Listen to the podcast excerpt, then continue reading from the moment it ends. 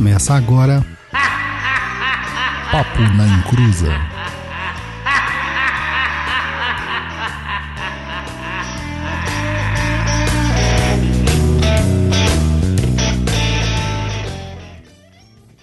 Começou! Aqui é Douglas Rainho e eu prefiro as sete linhas porque os tronos deixam as pessoas muito sedentárias.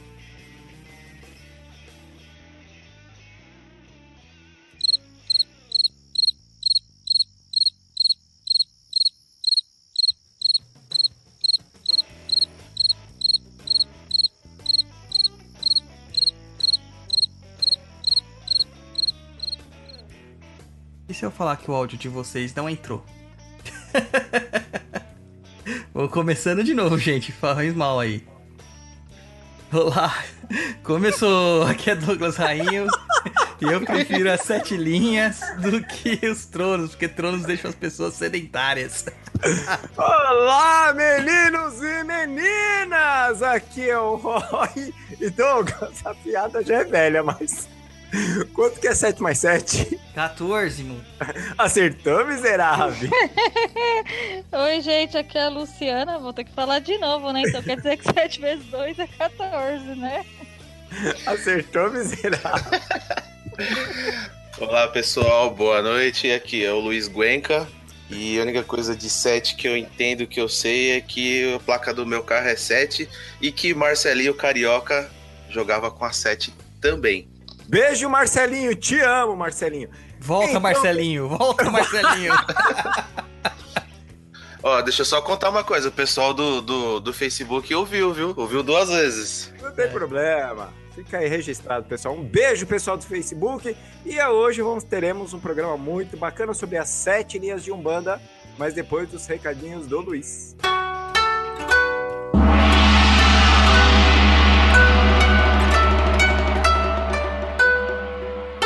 Recados do japonês, né?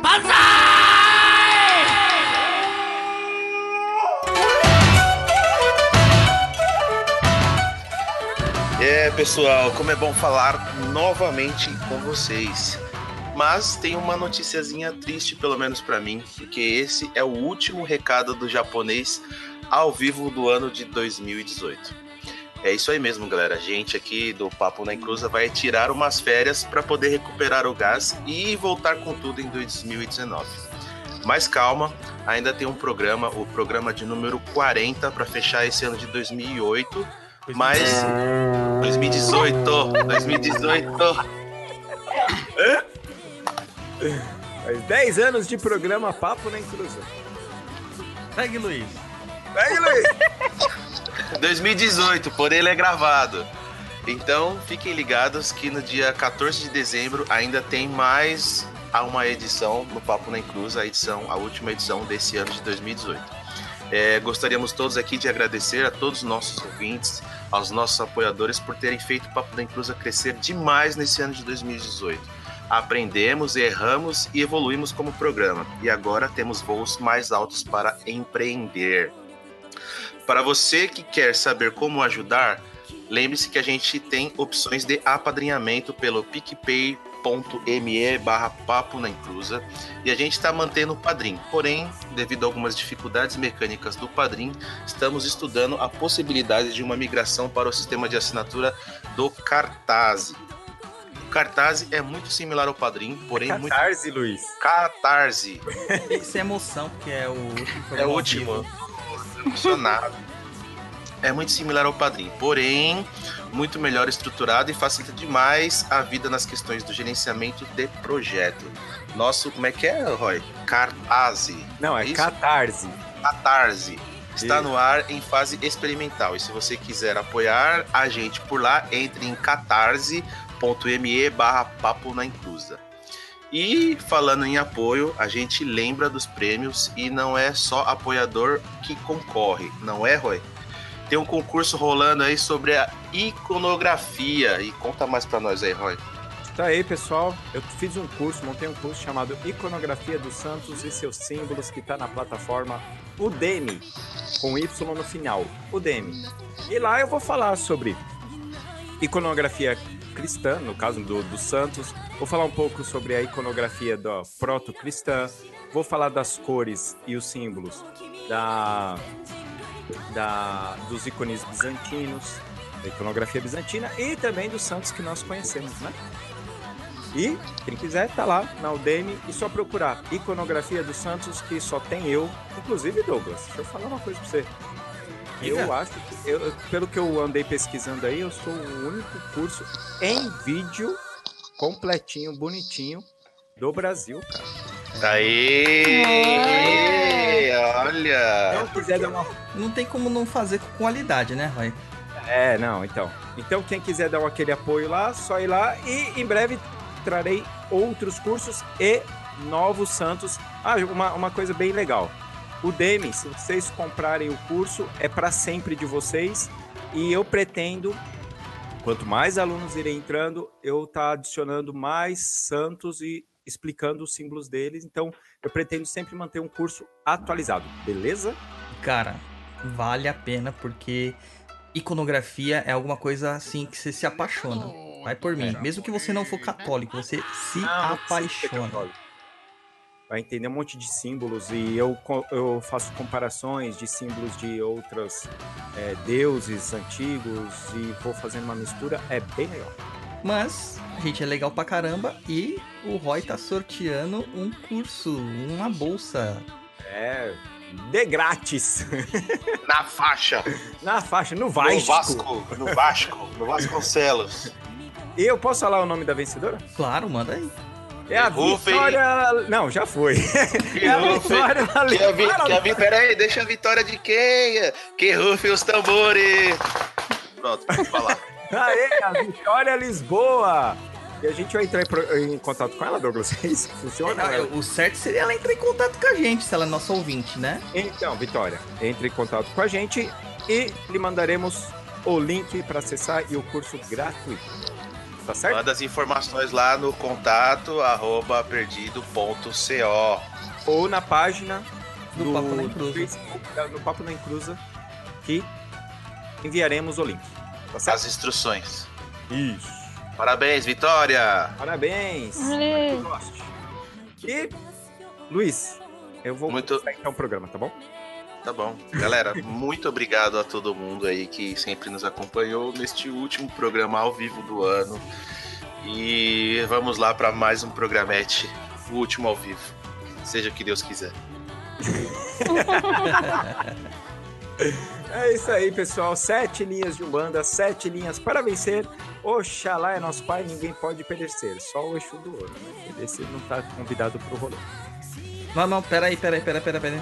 Antes de você começar, cara, eu tenho que cumprir meu, meu combinado. Ábralas, eu agradeço pela graça alcançada neste momento. Porque sem você não teria programa hoje. Vendo? Posso saber por que que não teria programa hoje? Qual é o Porque é o seguinte, cara, eu fiquei sem conexão durante três dias aqui. Todo dia eu Paga a pra- conta. Ah, Paga a conta que volta. apoia a gente que eu pago. Aí eu ligava toda vez lá pra nossa querida operadora, não vou falar o nome dela, de fibra, e ela falava assim: vai consertar amanhã meio-dia, vai consertar amanhã Ela morreu, né? O aposto Você vivia morreu. tentando ligar, né? É, vivia tentando ligar, é isso mesmo. Ai, e aí, cara, eu falei, meu, dois, três dias, ele sempre alterando a data, sem TV, sem telefone, sem internet. Falei, mano, não vai dar pra transmitir o papo na encruza. Aí eu Ou já seja, falei, você, você estava tipo náufrago, né? Sem nada. sem nada. Aí já nem a bola Wilson eu tinha.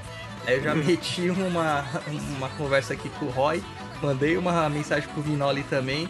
Falei, meu, eu vou meter o Abralas e sair pra ver o que acontece. E maluco, cheguei em casa, eu defini horário e a linha tinha voltado, a conexão tinha voltado. Detalhe, não contente, liguei lá na operadora pra verificar sobre isso. E eles falam assim.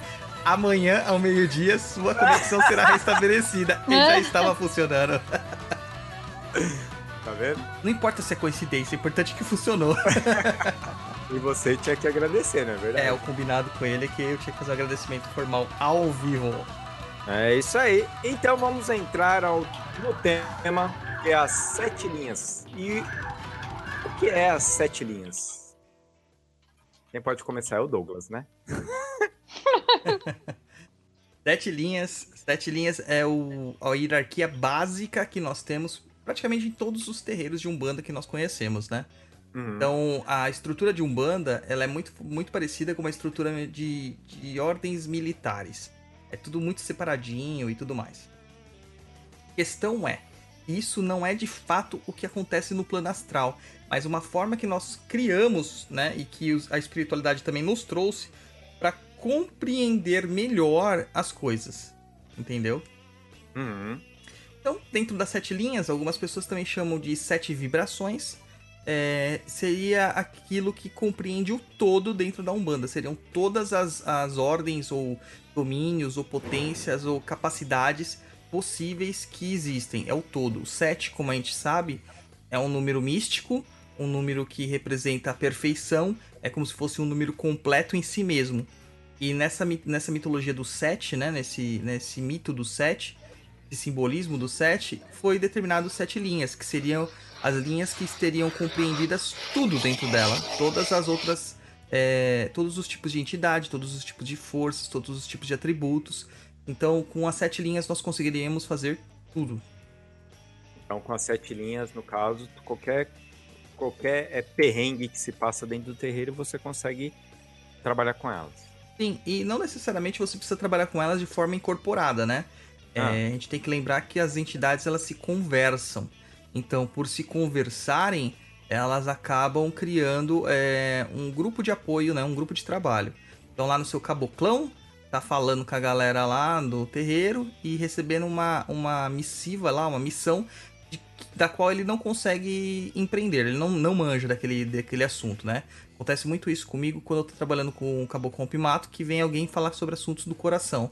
E ele, Certo. tipo, não tem trejeito, não tem cacuete nenhum nessa área, mas ele ouve e diz que vai encaminhar pra quem resolve. E as coisas se resolvem, mesmo ele não tendo domínio dessa área. Não é ele que tá fazendo, né? Mas ele tem um grupo de apoio por trás. E esse grupo de apoio é, tá, em- tá realmente e literalmente apoiado nessa estrutura de sete linhas.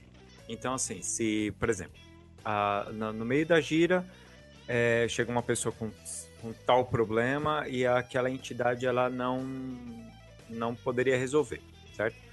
No caso, mas assim, falando, né, que nem você falou, é, coisas sentimentais, de amor, o, o rompimato não iria conseguir trabalhar. Mas enquanto ele está conversando, outras entidades estão fazendo isso, trabalhando ali naquele momento, certo? Isso mesmo. A maior Então, parte das vezes é, é- é assim que funciona para qualquer atendimento. Tá, então não, ter, não teria. Não tô dizendo que não é certo ou errado, tá, Douglas? Sim. Mas então não teria necessidade da pessoa falar assim: não, peraí. O, o, o- rompimato fala: não, vamos parar agora, eu vou chamar o outro para vir conversar sobre esse tema com você. Não teria necessidade. Não, não teria necessidade. A não ser que for algo que precisa da incorporação por causa do choque anímico ou da E- manipulação energética. Tá, Aí sim. Mas isso é uma coisa muito rara, cara. Bem raro mesmo. Entendeu? Tá. Eu tive um episódio assim já, alguns episódios assim, mas assim, de. Sei lá, 10 anos de vivência mediúnica direta que eu tenho, assim, né, né, ininterruptas de Umbanda. Foi. Quatro, cinco vezes. Entendeu? tá. Quase nada, né? Sendo que a gente Não, trabalha toda quarta-feira. Uhum. É, é- é- é totalmente fora da curva ali, né? Sim, sim, sim. E aí, a gente pode começar a falar então da, da primeira linha ou você tem mais alguma coisa pra. Então, eu acho que é legal a gente dizer mais ou menos assim, como são, é, o como que é o entendimento, né, em cima das umbandas, né? Porque a gente não tem uma umbanda só formatada, nós temos Não. umbandas múltiplas, né? Então, Uhum. se a gente começar a parar pra pensar aqui, a umbanda mesmo, é, que a gente aceita como tradicional, o banda branca lá do Zélio, ele tinha uma estrutura de sete linhas, que é uma estrutura muito próxima da que é o Sigo, assim que, que se cria um, a primeira linha de todas é a linha de Oxalá, né? E, e o legal é que eles sempre colocavam uma regência para essas linhas. né? Então tinha lá a linha de Oxalá, regência de Jesus Cristo. Aí tinha linha de Ogum, regência de São, São Jorge. Tinha a linha de Euxóssi com a regência de São Sebastião. E eu não errei o nome, era assim mesmo que eles falavam. É, eu. Euxóssi. Tá no livro, né, o, o- Douglas? Não entendi, Roy, tá, tá longe o o som. Desculpa, tá até no, tem, tem até no livro, né? Sim, Isso, no- do do Léo de Souza. do Léo de Souza. Isso. E Espiritismo, Magia, Sete Linhas de Umbanda. isso. Tem. E aí tinha a linha de Xangô, que era a regência de São, São Jerônimo. Tinha a linha de Nha San, que também é escrito de forma errada, né? Que aí tinha a regência de Santa Bárbara. Linha de Almanjar, e tinha a regência da Virgem Maria. E a linha de Almas, que não tinham regência, que era a linha negra, que eles chamavam também.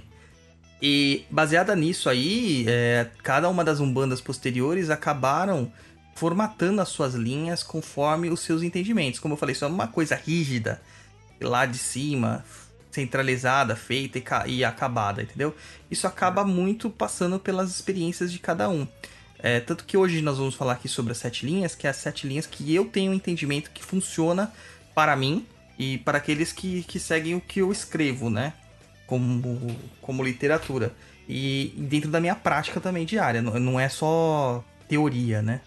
É Mas é funciona também, né, Douglas, como base, como base de estudo para todo mundo que pratica uma umbanda com sete linhas, né? Sim, sim, com certeza. Você acha que é uma banda esotérica, né? Porque aí é totalmente diferente a formatação. Então, não é tão diferente, cara. É. Porque na Umbanda Esotérica, se você for pensar, é, mudaram poucas coisas. A gente tem duas Umbandas Esotéricas, a é, ou três, ou quatro. É, depende de como você categoriza, né? Ok. A primeira Umbanda Esotérica que a gente pode considerar é a Umbanda do Caboclo Mirim, que é a Hum. Aumbandan, que é com A, né? Só A1, né? A Umbandan. E depois tem a, a, a Rumbandan, que tem um H aí no meio, uns Hs aí e tal, que é a Raiz de Pai de Guiné, que é do Mato Silva, que a gente tem um episódio lá falando com o Eduardo sobre isso. Muito legal, por sinal. É, foi muito, muito bom. Tem a Umbanda do Rivas Neto, que é a Ombandan, que é a Umbanda Iniciática. E a, a Umpran, que seria a Umbanda do Roger Ferhold, que, que também seguem essas diretrizes da Umbanda esotérica. O que acontece é o seguinte, é, eles pegaram algumas das linhas e mudaram. Por exemplo, o Caboclo Mirim, ele colocava lá linha de Oxalá, linha de Ogum, linha de Oxóssi, linha de Xangô.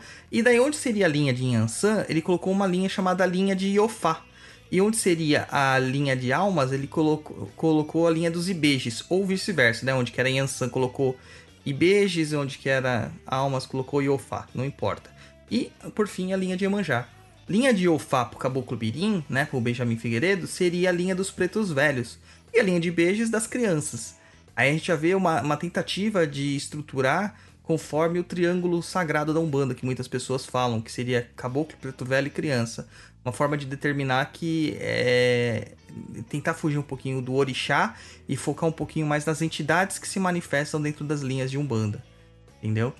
Certo. Aí depois o Mate Silva, que não, não é um, um sucessor direto do Caboclo, do Caboclo Mirim, ele teve uma outra formatação, uma outra visão e tudo mais, ele acaba mudando isso um pouquinho e ele considera que essa linha de, de Iofá e a linha dos Ibeixes, ele segue o mesmo princípio, seria a linha de Yori e a linha de Yorimá.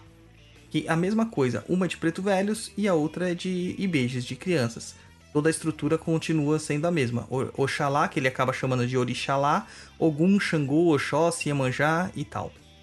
Certo. Né? E os outros, os seus sucessores, né, o Rivas e o Roger Ferraldi, eles acabam seguindo a mesma ideia, mais ou menos assim. Ah, entendeu? Então, Mas sim. você vê que, que muda um pouquinho. É, dentro das práticas também da, da, da tenda do, do Benjamin Figueiredo, do, do Caboclo Mirim, ainda tem a questão da linha de Xangô, que ele considera como a linha do Oriente, cara, em algumas literaturas. Ele tira, ele tira uma das outras linhas que tem aqui entre no meio delas e coloca como se fosse a linha do Oriente. Então isso aí vai, vai mudar muito, entendeu? É, conforme o entendimento do sacerdote, dirigente ou chefe da casa. Entendi. Então, então a gente vai estudar as sete linhas, é, a, a- a- referente ao, ao livro do Léo de Souza, certo? Sim, baseado nele e baseado no meu livro também. Baseado, claro, foi uma grande fonte de inspiração para você. É, o livro de Léo de Souza eu até falo pra todo mundo aí que tá ouvindo a gente, cara, ele é obrigatório. É. Entendeu? É obrigatório. Você tem que tem que ler ele, tem que reler ele com muita calma. É um livro pequeno, um livro fácil de ler, porque ele era ele era um jornalista, então sabia se expressar muito bem. Mas ele é obrigatório, cara. Consegue tirar muita coisa de lá. Então a gente vai seguir essa linha aqui de explicação, certo? Isso aí. E a gente pode começar então falando da. Ah, é... Também, Douglas, depois ia pedir para você colocar aquela, aquele link do, dos potes de energia Ah, sim. no, no final, porque é, é- ele é bem ilustrativo para entender até a questão da energética que o Douglas vai começar a falar aí daqui para frente. Certo? É, eu vou ter que. Cara, nem chama pote de energia o texto, mas acabou ficando com esse nome conhecido, né? É que fica mais fácil, né, É. pra gente lembrar. Era deuses, divindades, santos, entidades, alguma coisa assim. É, alguma coisa assim. Depois eu procuro aqui e eu falo. Ó, o Felipe Peixinho tá perguntando. Ô, Felipe, é o espiritismo, a magia e as sete linhas de Umbanda do Leal de Souza. Isso. Ô Douglas, também o Fábio Castro, você tava falando de, de Ofá, Uhum. ele, ele perguntou, Iofá é um fum-fum Ifá? Não, não tem relação. O que a gente pode ver assim da, da caboclo, do Caboclo Mirim é que o Caboclo Mirim ele tentou tirar de todas as formas possíveis a influência africana, é, principalmente a influência iorubá, de dentro da Umbanda que ele praticava.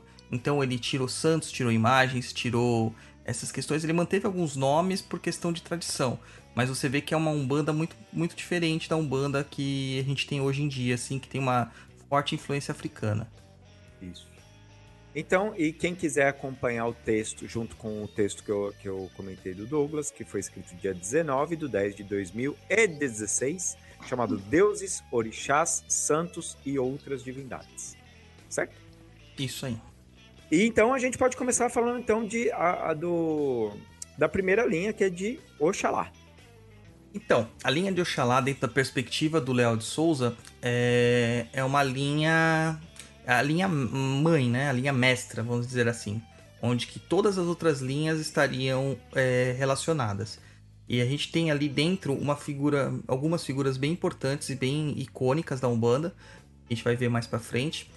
E, e o curioso é que dentro dessa linha, poucas entidades são as que se manifestam de forma incorporada, né? Então, a linha de Oxalá, como eu chamo, eu prefiro chamar que é a linha de fé, linha da fé ou de fé, que é a linha regida por Jesus Cristo, que é essa força, e para entender isso é legal ler esse, esse texto aí que o Roy citou. É, essa questão de, de colocar a nomenclatura do nome do orixá aqui é uma questão de tradição, né? Eu prefiro usar pelas denominações dos domínios que elas, que elas abrangem. Então a linha de Oxalá é uma linha majoritariamente composta de freis, freiras, é, de monges, é, de padres, de, de sacerdotes, de militantes da fé. E também alguns espíritos guerreiros de fé, né? Como o Santo Expedito, que a gente conhece muito bem, e alguns missionários. Então, dentro da estrutura de linhas, das sete linhas de Umbanda, a gente chama de setenário, né? O setenário sagrado da Umbanda. Você vai ver lá a linha. Essa linha vai se dividir em sete falanges, que é uma subdivisão da linha. Essas falanges vão se dividir em sete legiões. Essas legiões vão se dividir em sete povos. Esses povos vão se dividir em sete tribos. E, tipo, ao infinito, sabe? Ao infinito e além. é, Buzz Lightyear. Pô, não tem jeito, cara. Vai ser ao infinito porque nós temos infinitos espíritos, né? E trabalhando e militando. Então, quando a gente fala linha de Oxalá, ou linha da fé, a gente tem que compreender que dentro dela existem sete falanges. Que são essas. A falange de Santo Antônio, que não precisa nem falar, né? Santo Antônio é um santo muito popular. é, no Brasil e em Portugal, principalmente, Santo Antônio de Pádua, ou para os portugueses, Santo Antônio de Lisboa. É, tem a falange de Cosme e Damião, que muita gente confunde Cosme e Damião com as crianças. Isso se dá pelo fato das crianças se manifestarem dentro da falange de Cosme e Damião. Ou, em outras palavras, as crianças são, é, são legiões, é uma legião de dentro da falange de Cosme e Damião. Então a gente vai ter já uma escadinha aí, né? Linha, falange e legião. É, a gente também tem dentro dessa falange de Cosme e Damião a linha, a legião de Omulu. E muita gente fala assim, nossa, mas como o Omulu tá aqui, ele não tá lá na linha dos Exus e tal, não sei o quê. Não, o Omulu trabalha com curas, alma e ancestralidade. E, o Isso. Cosme, São- e São Cosme e São Damião eram médicos, né? São, sim, são médicos. Por isso que é linha de curas também, né? Ele tá dentro da linha de curas. E aqui uma coisa que eu já quero deixar bem claro para as pessoas que- mimizentas. Não é porque tem o nome de santo e o, o orixá tá dentro sobre uma é, hierarquia, vamos dizer assim, é, é, subordinado. Oi? Orixá, né? É, Que que o santo manda no orixá. Isso são termos que nós usamos para criar uma hierarquia, entendeu? Porque para eles tanto faz. Isso aí são aproximações que nós fazemos para ter uma melhor compreensão, porque nós humanos temos o- a mente limitada. Então, Omulu estar subordinado a Cosme e Damião não é demérito para Omulu. Não é apropriação cultural e muito menos subjugação do europeu sobre o, o povo africano. Tá? Não. São energias. São energias, tá? A entidade Omulu e a entidade Cosme e Damião, elas não estão nem aí para essa organização. É. É, então, o Mulu, ele estaria trabalhando dentro dessa legião, né? Então, os espíritos que, que vêm nessa vibração, nessa, nessa energia, nessa irradiação de Omulu, eles acabam também trazendo a vibração de Cosme e Damião. Por isso que é muito comum ver num trabalho de Omulu, após um certo desen- é, encaminhamento de almas de um desencarnado ou de uma cura, aparecer uma criança manifestada. É. Entendeu? Cair as fichinhas, né? Caem na máquina e os quebra-cabeças se encontram agora, né? É, é engraçado. Eu vou contar um caso aqui. Casos do Roy. Uma vez eu lembro que. Mãe, desculpa, você tá ouvindo, eu tô contando pra todo mundo. É, Eu lembro que minha mãe, ela tava com, sei lá, cara, com alguma coisa nela lá e o negócio tava feio, sabe? E me chamou, tentou me agredir, tudo, mas era engraçado que não conseguia, tá? Uhum. ficava deitado, levantava, tentava me morder, tentava me pegar, mas não conseguia. E eu ficava parado perto dela. Isso eu devia ter uns oito anos de idade. Uhum. E eu ficava parado, assim, tipo, assustado. Eu não, eu não tinha entendido porque tinha me chamado. Não sei se já contei essa história aqui. Eu tinha me chamado, falou: ah, vem aqui, vem aqui, vem aqui, vem aqui. Aí eu fui, né? Até aí minha mãe estava deitada e me chamou, né? É o que eu acreditei. E aí tentou me morder, tentou me agredir e tudo. Uhum. E, mas é, não, não chegava perto. E eu fiquei tipo, o que que tá acontecendo? Aí deitou. Deitou e não conseguia levantar. E ficou xingando, tá, tá, tá, tá, tá, tá. Pum! Tostãozinho vem. Pois é. E olha que interessante essa ligação que você acabou de falar. É, ele veio, começou a trocar ideia comigo. Aí, na antes de ele ir embora, veio a mãe Rita, veio trocar ideia comigo. Eu acredito, se, eu- se não me falha a memória, foi a primeira vez que eu tive contato com essas duas entidades.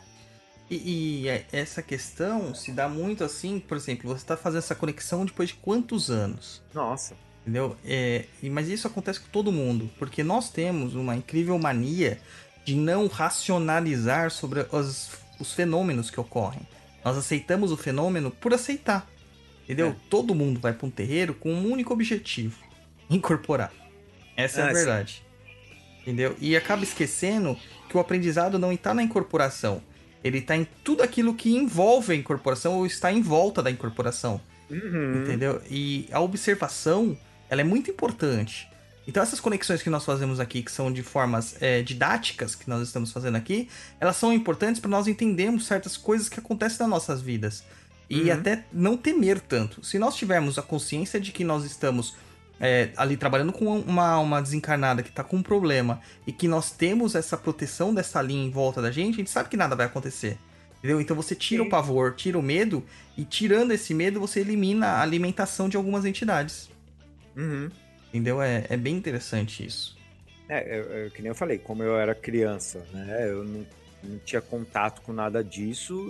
é, Pra mim, e eu falo, né? Eu sempre conto, eu falo assim, cara, tentou me agredir, tentou me morder. Isso é muito Mas- parecido com o que os nossos padrinhos estavam falando hoje, né? Os nossos apoiadores, com é, casos de possessão, né? E que são necessários os exorcismos. Aí, no caso, não precisou de um, um sacerdote. Um próprio espírito foi lá e resolveu a parada. E só tava eu e ela em casa, tá? Então, Cambone, Mirim. Cambone Mirim. É, depois, depois disso eu comecei a cambonar. Era o seu chamado. Era. Então, Pode continuar, Douglas. daí depois dessa falange de Cosme e Damião, vocês vão ver, eu citei só duas legiões e pulei pra próxima falange. Por que, minha gente? Porque a Umbanda não é redondinha. A Umbanda, ela se baseia na natureza, e a natureza é caótica. Então a gente não tem tudo ainda é, registrado, mesmo que algumas vertentes tentem dizer que temos. Nós não temos tudo muito bem estudado, registrado ou revelado. E muitas das vezes nem é tão importante assim, pra falar a verdade. Sabendo as linhas e as falanges já tá de bom tamanho. Excelente tamanho para você pode, daí você vai conseguir trabalhar com todos os domínios dentro da Umbanda. Né, que são os domínios macro, né? A gente não precisa saber os micros. É, daí, na próxima falange, a gente tem Falange de Santa Rita. E a história de Santa Rita é fantástica. Fantástico. É, tem também um texto lá no, no blog, no Perdido, Santa Rita de Caça, dá uma lidinha lá, que é incrível. E também tá. Quem sabe o Roy não traz aí pra vocês mais sobre ela na- no Verdade. curso dele. Temos a falange de Santa Catarina de Alexandria, que muitas pessoas nem fazem ideia de quem é, Uhum. e estão trabalhando com ela constantemente dentro do terreiro. Temos a falange de Santo Expedito, que é outra figura muito icônica, muito legal de ser estudada. É, Santo Expedito é muito popular no Brasil, principalmente por ser o santo das causas imediatas, né? Uhum. Então a gente vê muito aí pessoas agradecendo, ah, agradeço Santo Expedito pela graça alcançada. E, e eu acho que ele. Acho que o Abralas é da falange dele, mano. Pode ser. Pode ser. Aí é, também temos a falange de São Francisco de Assis, que alguns conhecem como Semirombas, né? E temos a falange de São Benedito. E dentro da falange de São Benedito, que São Benedito, assim, cara, é, é uma das falanges que eu mais gosto. Eu tenho um carinho especial, porque dentro dela nós temos a nossa querida Legião dos Pretos Velhos. Então o preto velho não tem uma linha separada pra ele, mas ela está em sua maior parte, né? A gente vai ver em outras linhas também alguns pretos velhos, mas em sua maior parte ela está dentro da falange de São Benedito. E eles também são conhecidos como saacangas, né? Ou saca, é, sacaangas em algumas traduções. Eles mudam a posição do A dobrado. Que são os benzedores e os rezadores. Né? Que são palavras que estão se perdendo por aí. Teve até gente aí que já tentou fazer semiromba que não é cristã. E então, imagina benzedor que não benze. Deve ter também. Deve ter. É benzedor que é mago hermético. O de hermético que eu conheço é Tupperware. Esse é hermético mesmo. Aí é a falange dos Tupperwares. E dentro daí a gente tem lá Legião dos Pretos Velhos. E aí nós vamos ter a primeira aparição de povos. Do- de uma forma que a gente consegue explorar um pouquinho melhor. Então vai ter lá povo da costa, e povo do Congo, povo de Angola, povo de Benguela, povo de Moçambique, povo de Luanda, povo de Guiné e essa galera toda. Algumas pessoas viram assim e falaram assim: ah, mas meu preto velho chama Pai Benedito de Aruanda. É, tem uns 300 o Pai Benedito de Aruanda hoje em dia. Ele tá onde? Ele tá dentro do povo de Angola. Dentro do povo de Angola tem a tribo do povo de Arruda. Quero... Uhum. Entendeu? Eu, o povo de Arruda, não, de Aruanda, desculpa. De Aruanda. E tá lá, então, dentro desse, dessa tribo. Então ele é de Angola, mas ele vem com o último é, sufixo, né? O último nome, que seria Aruanda. Que é, é a designação máxima dele, é o atributo que ele faz. Daí, por exemplo, o povo de Guiné. Tem gente que fala assim, ah, mas meu pai é Tomé de Arruda. Ué, ele tá dentro do povo de Guiné e na tribo de Arruda. Entendeu? E daí a gente tem um povo lá que é um pouquinho diferente nessa legião. É o povo da costa. E o povo da costa é a tribo dos baianos ou a linha de trabalho de baianos que nós conhecemos. Hum, Por isso que algumas vezes eles falam que o baiano é um, é um preto velho jovem. Exatamente. E pior, tem muitos Uhum. baianos que falam: eu sou baiano, mas eu não vim da Bahia. Aham. Por que isso? Porque na maior parte das ancestralidades que eles estavam vivos, era uma Baía de Todos os Santos, né? Era a Baía de Todos os Santos, o nome do estado. E eles não eram daquela região, eles eram de praticamente todo o Nordeste. Entendeu? E É. Bahia, no caso, seria o, ah, o acidente geográfico. O espaço esse próximo é o à né? água. Oi? Que é o sem, sem o, o H, né? Que é o, Isso, isso mesmo. De, de litoral, assim. É uma Bahia. Isso mesmo. Entendeu? Então eles poderiam ser pernambucanos, é, poderiam ser alagoanos, entendeu? Poderia ser de todo o Nordeste que tem um litoral. Ô, ô, Douglas, uma pergunta aqui, então. Então, por exemplo, você falou assim, falange de Santa Rita. Certo. Eu trabalho com a mãe Rita. Não necessariamente ela é da falange de Santa Rita, porque não, não quer dizer porque ela tem o nome da santa. Sim. Provavelmente ela é da Legião dos Pretos Velhos, de algum dos povos aí que a gente falou. E ela pode ou não ter essa, essa questão do, do apadrinhamento por um santo. Que nem eu trabalho com o pai, com o vô Francisco do Congo. Então a gente vê que ele é do povo do Congo, mas ele tem nome Francisco. E cara, quando eu comecei a incorporar isso lá no, no, no Oxum, cara, eu tinha um problema muito grande, cara, porque até eu aceitar o nome da, da entidade foi muito difícil, porque o preto velho do, do dirigente-chefe da casa se chama Pai Francisco da Guiné. Entendeu? E eu falo, mano, isso é coisa da minha cabeça, eu tô criando caso aqui, eu tô me aparecendo, eu tô querendo crescer, eu acho que é um obsessor e tal, tal, tal. Entendeu? Irmão Ezequiel? É, irmão. Eu- Não fala isso, cara, porque ele também recebe o irmão Ezequiel. e é fantástico, uma linha também da, é, se eu não me engano, é uma- da linha do Xalá, porque ele lembra muito um monge, sabe? Um, Aham. É muito legal, cara. Ele tem uma fala muito. Não é irmão Ezequiel de verdade, não, né? Não, o outro irmão Ezequiel é o fake lá. É uma fala bonita, sabe? Uma fala, fala calma tal, bem legal. É, então eu fiquei muito assim constrangido. Até um dia que ele virou e falou assim: Fio, eu gosto de que me chama de velho Chico. E eu vou explicar o porquê, Francisco. Porque quando eu tava vivo, o, o nosso senhor pegava a gente, pegava todos os negrinhos que nasceram lá na fazenda e ia registrar numa vez só de lote. E eles iam olhava lá no dia lá, que dia que é hoje? Ah, dia de São Francisco. São Francisco. E registravam todos os negrinhos com o nome de Francisco. Olha só. Entendeu? Então, por Aham. isso que tem tanto nome repetido. Entendeu? Essa é a, é a questão. Então a mãe Rita provavelmente nasceu no dia de Santa Rita, ou foi registrada no Sim, dia de sim. Santa Rita. Ou, ou trabalha com alguma coisa que, que remete a, a, no caso, a Santa Rita, né? Com certeza. Certo. E. E aí? E aí, então vamos para segunda linha, que é, acho que é o que o, o pai de cabeça de 99% dos brasileiros, né? É, a pessoa acha que é, né? Mas não é bem assim. Ó a polêmica. É. É, o outro, ah, outro gato tá falando que ah, se puder de um tempo, pode falar um pouco sobre o Banda Crística. Então, a gente tá tentando trazer as pessoas que, que frequentam as, as vertentes e praticam as mesmas para que elas falem sobre as vertentes dela, né? É, a Umbanda Crística. A Umbanda Crística que eu conheço é praticada pelo padrinho Juruá, lá do Centro Estrela Azul em São Caetano. Eu não conheço outro terreiro que pratica Umbanda Crística. Então, a segunda, nossa segunda linha aqui seria a linha de Ogum, né? Ou, como eu prefiro chamá-la, linha de demanda. Eita. Aí a galera já fica ouriçada, né? Por que linha de demanda? Demanda não é uma coisa ruim? Não. Demandar algo é realmente fazer uma expedição a algo, mandar algo a ser executado, né?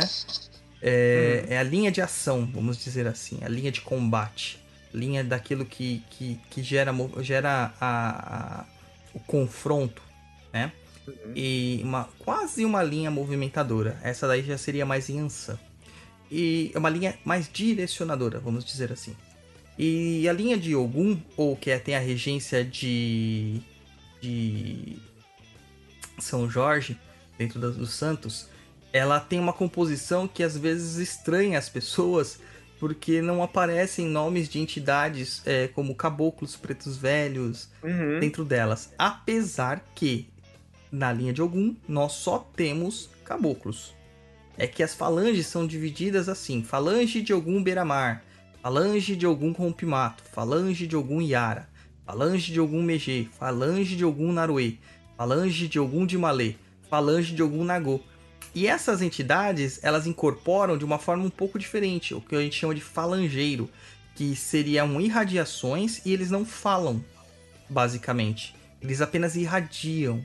Então a pessoa parece que ela está em uma incorporação. É uma das incorporações que eu sinto é, mais forte, né? Incorporação entre aspas.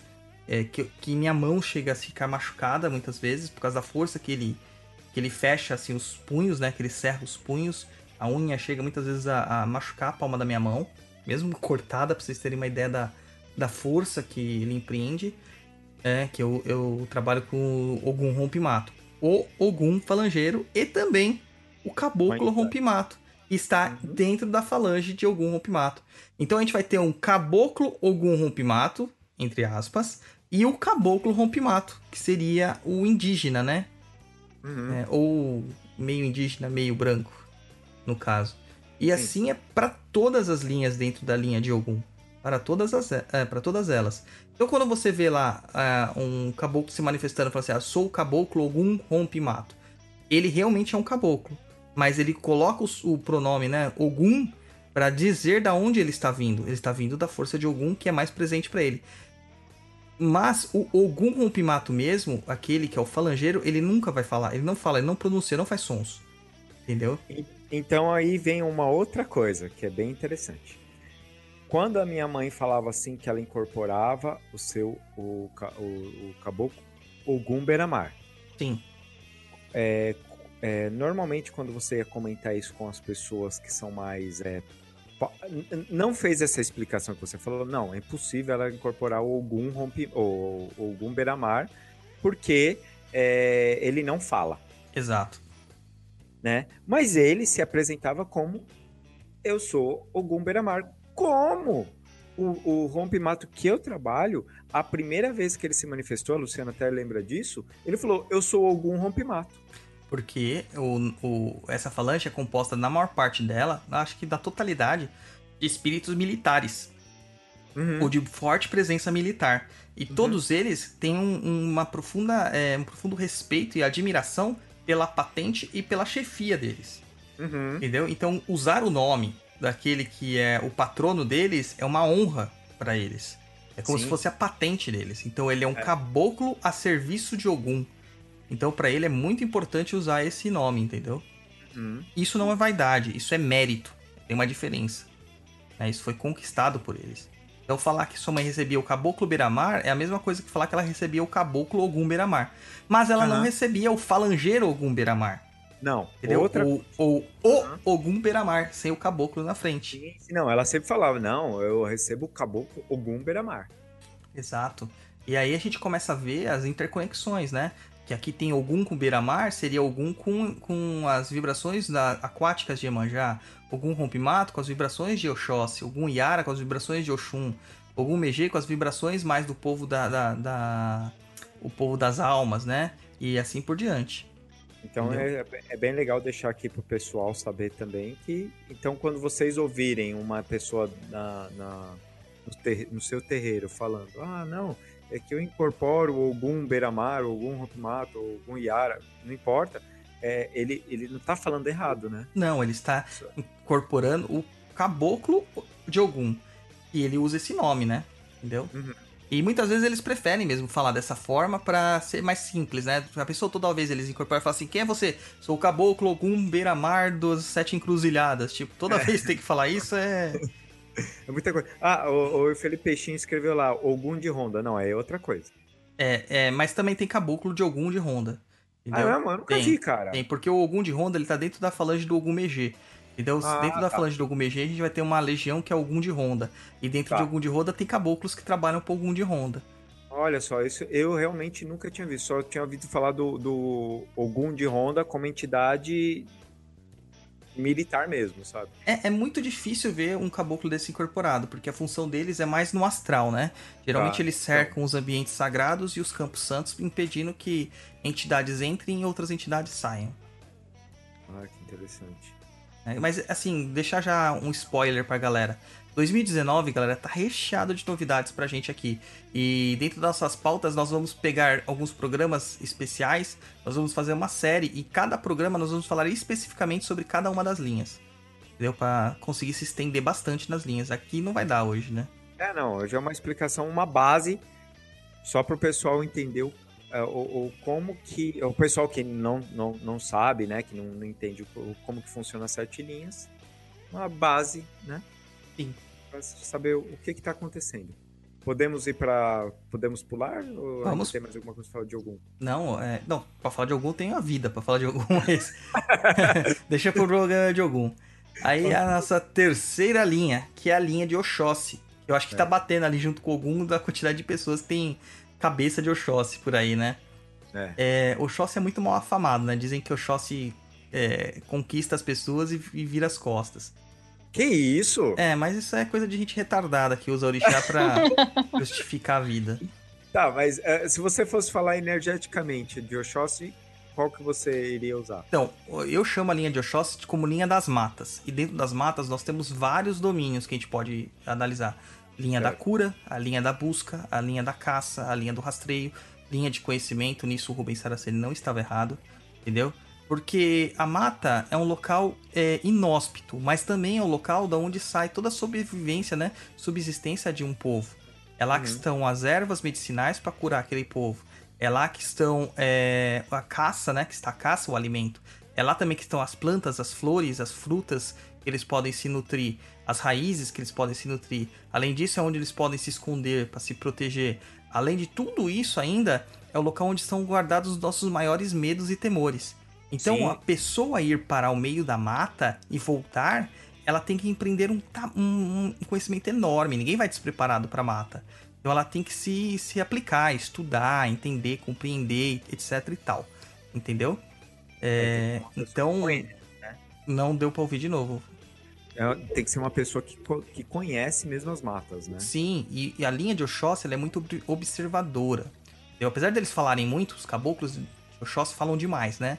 Mas em todo momento eles estão percebendo e reparando em tudo que está acontecendo. Aí a gente vai começar a ver umas diferenças entre caboclos, né? A linha de Ogum ela é mais assertiva, mais direta, mais rígida. É, é mais de imposição, é mais imperativa. Ele dá mais ordens. Ele não pede, ele manda mais, né? A Uhum. linha de Oxóssi... É mais incisiva também, né, Douglas? Aquele É. negócio, é pum. Pum, é bem assim mesmo. É bem incisivo. É, é- é como uma faca afiada, né? É, não... A linha, a linha de Oxóssi é mais tranquilona, eles conversam bastante e tal. Justamente para conseguir tirar o maior número de informações possíveis para ajudar aquela pessoa da melhor forma possível. Então, dentro da linha de Oxóssi, da linha das matas, nós vamos encontrar também muitos diplomatas. Muitas pessoas que, que convencem pela palavra. Então, é, é uma linha de oradores. A linha de advogados. Por isso que tem essa coisa do, da lábia, entendeu? As pessoas falam, ah, ele te conquista e depois vira as costas e te abandona. É. Isso. E não é bem assim, né? Ah, E lá nessa linha a gente começa a ver os nomes que a gente conhece do, da nossa, dos nossos povos indígenas, né? Aí tem a falange de Caboclo Urubatão, do Urubatão da Guia, né? Aí tem a falange de Araribóia, falange das Sete Encruzilhadas, que é a falange do Caboclo das Sete Encruzilhadas, o grande fundamentador da Umbanda, segundo a, a história aceita, né? É, oficialmente. Tem a falange dos Peles Vermelhas, que aqui nós temos os, os índios que são é, norte-americanos, né? São índios norte-americanos. Compreendem parte do México e sobem até o Canadá. Não são índios brasileiros. A, que é chefiado pelo chefe Águia Branca, né? E que é muito conhecido nas práticas místicas e xamânicas e nativistas dos Estados Unidos. É, e ele se manifesta aqui, é engraçadíssimo isso. E tem a falange dos tamoios, a falange dos guaranis, que todo mundo conhece, e a sétima falange é a falange da cabocla Jurema, que é uma cabocla encantada, poderosíssima. E muitas pessoas também fazem o mimimi e falam: Nossa, só tem nome de homem nas falanges e tal, e só tem uma mulher. É porque essa mulher, cara, vale por todas as sete linhas. A Jurema, dentro da Umbanda, ela é tida como a própria essência da vida. Entendeu? Jesus Cristo deitou embaixo de uma árvore de Jurema, cita os juremeiros, né? E a Jurema, ela, ela é a, a árvore mais sagrada que tem para Umbanda. Então seria a conexão entre o nosso mundo físico com o mundo astral. É a árvore escolhida dos deuses. Entendeu? É o vinho que é feito para alcançar o plano astral, é o, é o vinho da Jurema. Entendeu? Então tem que tomar muito cuidado quando a gente começa a colocar preconceitos, anacronismos em cima da, da análise de Umbanda. Então a Cabocla Jurema ela é responsável por um dos trabalhos mais importantes que tem no, no encaminhamento de espíritos, que é a recuperação dos, dos perispíritos perdidos por doenças ou por vícios, né? Por assim Uhum. dizer. Ela que gerencia tudo isso. E ela tá muito ligada à falange de cura e à falange das águas. Então ela vai se conectar bastante com a linha de manjá lá depois. Ô, ô, ô Douglas, Sim. só, um pouquinho. O Fábio Castro, ele perguntou assim, Tupinambá não tem falange? Então, Tupinambá, ele tá dentro de uma das falanges aqui, É, é das legiões. Isso. Ele, fica, porque assim, o, o, Fábio, às vezes ele não tá com o nome dele, falange do fulano de tal, mas ele trabalha dentro do- de uma outra falange. É, é a legião dos Tupinambás, né? Isso, trabalha na legião, exatamente. É, então, se aí você, pra entender, pra tentar descobrir, você pode ter duas formas. Ou você pergunta, né? Ou você chega. Se eu não me engano, se eu não me engano, eu tô falando de cabeça, mas você sabe, minha cabeça não, não guardo tudo, né? Não sou computador. Se eu não me engano, ele tá dentro das falanges de Araribóia, cara. É uma das legiões de Araribóia. Mas eu não lembro de cabeça. Eu teria que analisar isso aí com mais detalhes Ou perguntar. também. E ele pode querer responder ou não. É, geralmente eles não querem, cara. Normalmente eles falam assim, qual que é a importância disso? É, eles perguntam qual que é a importância de você saber de onde eu vim. Você não sabe nem de onde você veio. Quem tá Aí precisando de você- ajuda aqui é você, não eu. Aí ele acaba com você, né, Douglas? É normal, né? Aquele, Aquela acabadinha gostosa, né? Ô, Douglas, É. quem tem rompe-mato sabe como que funciona. Pode crer. Rompimata é uma delícia. Ah, uma cara, outra. o rompe-mato só é legal com a Luciana, cara. É, então, a Ah, Luísa é fala a mesma coisa, que ela adora o rompimato, cara. Com a Luciana, cara, é, é- é assertivo, tudo, mas assim, com a- comigo. Não é bem assim que É funciona. que eu acho que como eles levam a nossa vida à frente, entendeu? A responsabilidade pelas merdas é muito grande.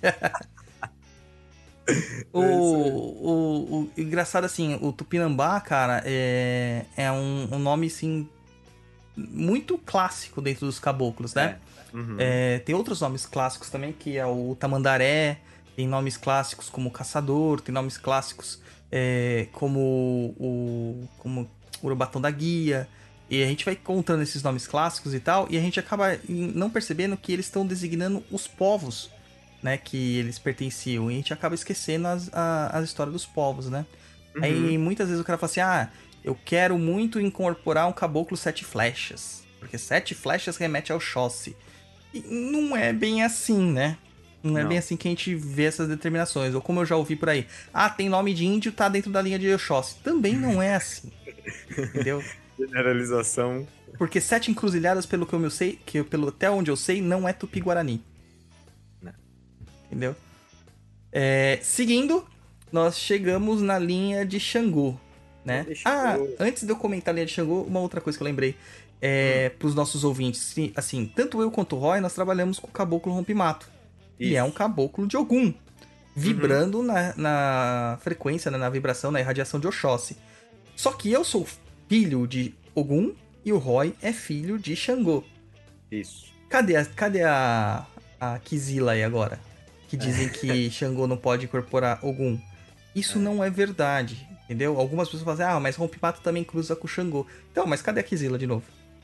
Uhum. Entendeu? Isso não é verdade. As nossas entidades, as entidades que trabalham conosco, elas não têm necessariamente a ver com, as enti com os nossos De orixá. orixás de cabeça. Aham. Né? Ou os mitos do orixás, né? Exato. Então, você quer saber mais? Nosso episódio lá sobre orixás de cabeça. Isso aí. Então, na linha de Xangô, nós temos aqui. Essa linha de Xangô, cara, é a linha que eu chamo a linha da justiça. E acho que todo mundo chama de linha da justiça, né? Que é a linha regida por São, São Jerônimo. A linha de Xangô é engraçada porque, assim, cada um escreve ela de uma forma diferente. É, Léo de Souza não chegou no preciosismo de separar pelas falanges e legiões. Ele deixou isso a cargo de outras pessoas. A gente começa a ver essa separação já no Lourenço Braga. E o Lourenço Braga, ele relata que a primeira falange dentro da linha de Xangô, na verdade, seria a falange de Ansan. Só que eu não Eita. consigo compreender que Ansan esteja dentro da linha de Xangô. Para mim, Ansan, ela tem uma sua própria falange com uma estrutura original e clássica. Entendeu? Até pela sua forma de trabalhar e pelos seus domínios, não encaixa. Aí depois a gente vai ver nas literaturas que existe lá a tal da linha do Oriente e que é regida por um tal de Xangô Caô, que seria São Sebastião. Para mim, esta falange, essa linha de Oriente, na verdade é uma falange de Xangô. Então eu a coloco como a primeira falange de Xangô, no lugar do que eles dizem que seria a falange de Yansan. Tá certo? Então aí a gente começa a ter as, a- os meus insights, os insights do Douglas. E eu trabalho assim e funciona muito bem. Tá? É, Então, a primeira falange que nós temos aqui é a falange do Oriente. E dentro da falange nós temos lá Legião dos Hindus. Hindus, povo que veio da Índia, Isso. teoricamente, né? É. Daí temos lá depois Legião dos Médicos e Cientistas, que é chefiada pelo José de Arimateia, se eu não me engano. Que é aquele cara que era dono do, do, do- da tumba que acabou abrigando o corpo de Jesus e tal, e papapá. É, recolheu o cálice sagrado, levou Maria Madalena pra França, segundo Dan Brown, e coisas do tipo. Sim. E ele era, ele é tido como patrono dos médicos e cientistas, tá? Aí temos a legião dos árabes e marroquinos. Ah, mas não, não incorpora árabe ou marroquino dentro da, da Umbanda. O sultão das matas é o quê? Uhum. Caboclo sultão das matas. Aí a gente tem que entender que a palavra caboclo aqui, nesse sentido, quer dizer entidade espiritual. Aí, legião dos japoneses, chineses e mongóis. Curioso também, né? Como a gente Uhum. pode ter. Lembrando que o shintoísmo é muito parecido com a Umbanda. É, legião dos egípcios, astecas e incas. Aqui eu acho que é por causa que todos eles faziam pirâmides. Aí a legião dos caraíbas, que são todos os outros povos indígenas que não são brasileiros, incluindo alguns dos peles vermelhas que não se encaixam dentro da estrutura dos peles vermelhas, né? Que é são os caraíbas. E a legião, por fim, dos gauleses, romanos e outros povos europeus. Aí, quem sabe, aparece até um, um, um viking aí, um nórdico aí, né? Um sueco. No meio desse daí. Mas, geralmente, quem mais aparece são celtas, gauleses e romanos mesmo. Mas essa- essas linhas, quando elas trabalham, é. Caramba, Douglas, você me falou um negócio, cara. É. Caraíba. Eu, tava lembrando que eu tava conversando com um amigo meu que morou no Caribe. Sim. E Caraíba é a etnia de quem nasceu no Caribe. Que eram os indígenas. Exatamente. Entendeu? Só. e tá que vendo? não habitavam o norte. Entendeu? Então são os Não, outros índios que não Ah, os sim, incas, sim. astecas, egípcios, brasileiros e peles vermelhas. Inclusive foram os primeiros a morrer quando te- teve os espanhóis chegando na- nas Américas. E sabe que em algumas etimologias, aí a gente vai ter que estudar etimologia e buscar tal, é, Caraíba é uma palavra tupi, né? É a forma como os tupis designavam esses índios estrangeiros, esses indígenas Aham. estrangeiros. A gente acha que os indígenas estavam presos, né? Tipo, tinham. É tipo Civilization, né? Cercava Uhum. ali o mapa era tudo preto e eles não conseguiam Aham. explorar, né? É, mas não é bem assim. E Caraíba do Tupi significa sábio ou inteligente. Entendeu? Então são pessoas sábias e inteligentes. Porque pra empreender uma viagem do Caribe pro Brasil num barquinho de bambu, filho, O cara tinha que manjar. tinha que manjar. Não, porque eu tô falando isso porque esse meu amigo, ele fala, né? Ele é francês, ele fala ah, lá no Carraíbe, Carraíbe. Eu falei, cara, peraí, Caraíba? Lembra isso? Aí eu fui ver, realmente, era o como chamado... E o Papa Capim do Maurício de Souza chama todo homem branco de Caraíba. Ah, é verdade, Entendeu? é verdade. É, Então é isso aí, gente. Dentro da Falange Ah, do Oriente. Mas antes, falando assim, essa, essas linhas do Oriente, antes que a galera começar a falar assim, é, mas vocês não ficam zoando que não existe entidade disso, entidade daquilo, né? Sim. Então. Exu Viking. É, exatamente. Que sabe que, né, a gente, o pessoal começa a pegar a gente no pulo. né? Ah, peguei, vocês não falaram, aí tem os vikings, não sei o que lá. Enfim, mas essa linha normalmente é aquelas linhas que trabalham com cura e que é, é mais questão é, é, cirurgias e coisas do tipo, ou não, do... Não, eles dão consulta também. Alguns poucos dão consultas, né? É, que nem tem o, o- Na linha dos japoneses, tem um do, deles, é o Ori do Oriente, que é o chefe da linha dos japoneses, chineses e mongóis. Ele acaba dando. japonês? É. É, ele acaba dando consultas também, e às vezes ele faz uma participação especial aqui no Papo do Japonês, lá nos recadinhos do japonês. Então, é, mas assim, o sultão das matas da consulta, né? E só que você vai ver esses caras se manifestando de uma forma é, como caboclo. Ele não vai se manifestar como um, entendi. um romano, entendeu? Ou um Aham. gaulês. Ou uma bruxa, como as pessoas falam assim, ah, mas tem linha de bruxa, elas vão lá e ficam dando risada e andando em volta do caldeirão e... Não, cara, isso é loucura. Quando a bruxa se, incor- se incorpora dentro da Umbanda, ela leva a doutrina umbandista a sério, porque ela sabe o que é sagrado. Ela não tá ali pra fazer palhaçada. Então ela vai trabalhar conforme a egrégora permite. Então ela vai se manifestar como uma cabocla, né? Uma cabocla que fala um pouquinho diferente, mas uma cabocla. Aí perguntaram aqui pra gente, Fábio Castro, se existe legião dos ciganos. É Os nessa ciganos. Oi? Não é não, não ficar na Falange do Oriente? Sim, fica na Falange do Oriente, mas aonde? Entendeu? É, os ciganos, eles são tidos como uma- um povo livre. Então eles se encaixam onde eles querem. Então eles aparecem nessas legiões do Oriente, dando consulta, ou nas linhas de esquerda, onde eles se sentem mais é, abertos, entendeu? Mais receptivos. Porque, lembrando que o, o, o cigano, né, o povo, o povo guitano, eles são muito desconfiados de qualquer pessoa que não é da etnia deles. E cigano, existe diversos tipos de ciganos, diversas etnias ciganas. Alguns são hindus, outros são é, romanos, né? Outros são espanhóis, né? Hispânicos. E aí vai. Tem gente que fala que até que vem do Egito. É, sim. E aí a gente vai seguindo, né? A próxima falange de Xangô seria a falange do caboclo da Pedra Branca. Então todos os caboclos pedra estão dentro da falange do caboclo da Pedra Branca. Pedra Branca é porque ele é o primeiro e que, que branco tem todas as cores, né? A, a, a cor branca. Digam aí os ilustradores e desenhistas que trabalham bastante com tinta que o branco compreende todas, a, os- todas as cores, né? Espectro de É. cor. Então, Quando você roda ele, né? É. Quando você mistura, fica preto. Mas a vida é movimento, né, Roy? Ok, eu só estou deixando super bem explicado. É, vamos deixar lá então, para aula, pra aula do Roy de iconografia. Daí o caboclo da pedra branca, dentro dessa falange, você vai encontrar lá o caboclo da pedra roxa, caboclo da pedra preta, caboclo. Apesar da pedra preta também se manifestar como Exu. A caboclo da, pre... da pedra sabe como que? é? Banqueiro. banqueira, da pedra vermelha e etc. É o... As pessoas que não pegaram a referência é que Itaú significa pedra preta. Caboclo Itaú é caboclo da pedra preta. É Por isso que é bom, às vezes, saber um pouquinho de, de tupi ou pelo menos procurar a etimologia das palavras. Sim, sim. Aí temos a falange do caboclo do sol e da lua. Aqui são dois caboclos, tá? A pessoa fala assim, ah, o caboclo do sol e da lua é um caboclo só. Não, não é bem assim, são dois caboclos. É o caboclo do sol e o caboclo da lua. Tá? Que é a mistura que aqui determina a balança, a justiça. Não existe um sem o outro. Lembrando que nós estamos dentro da linha de Xangô, que é uma linha de harmonia. Né? E que procura sempre o equilíbrio. Então aqui nós temos o sol e a lua. É, temos a falange do caboclo dos ventos, ou do caboclo ventania, tá? E tem, que não é, é de Ansan, né? Por, apesar de Ansan ser da linha dos ventos. É um caboclo que tem atributos e radiação de Ansan, mas ele é um caboclo de Oxóssi. A gente vai ver isso mais pra frente o porquê.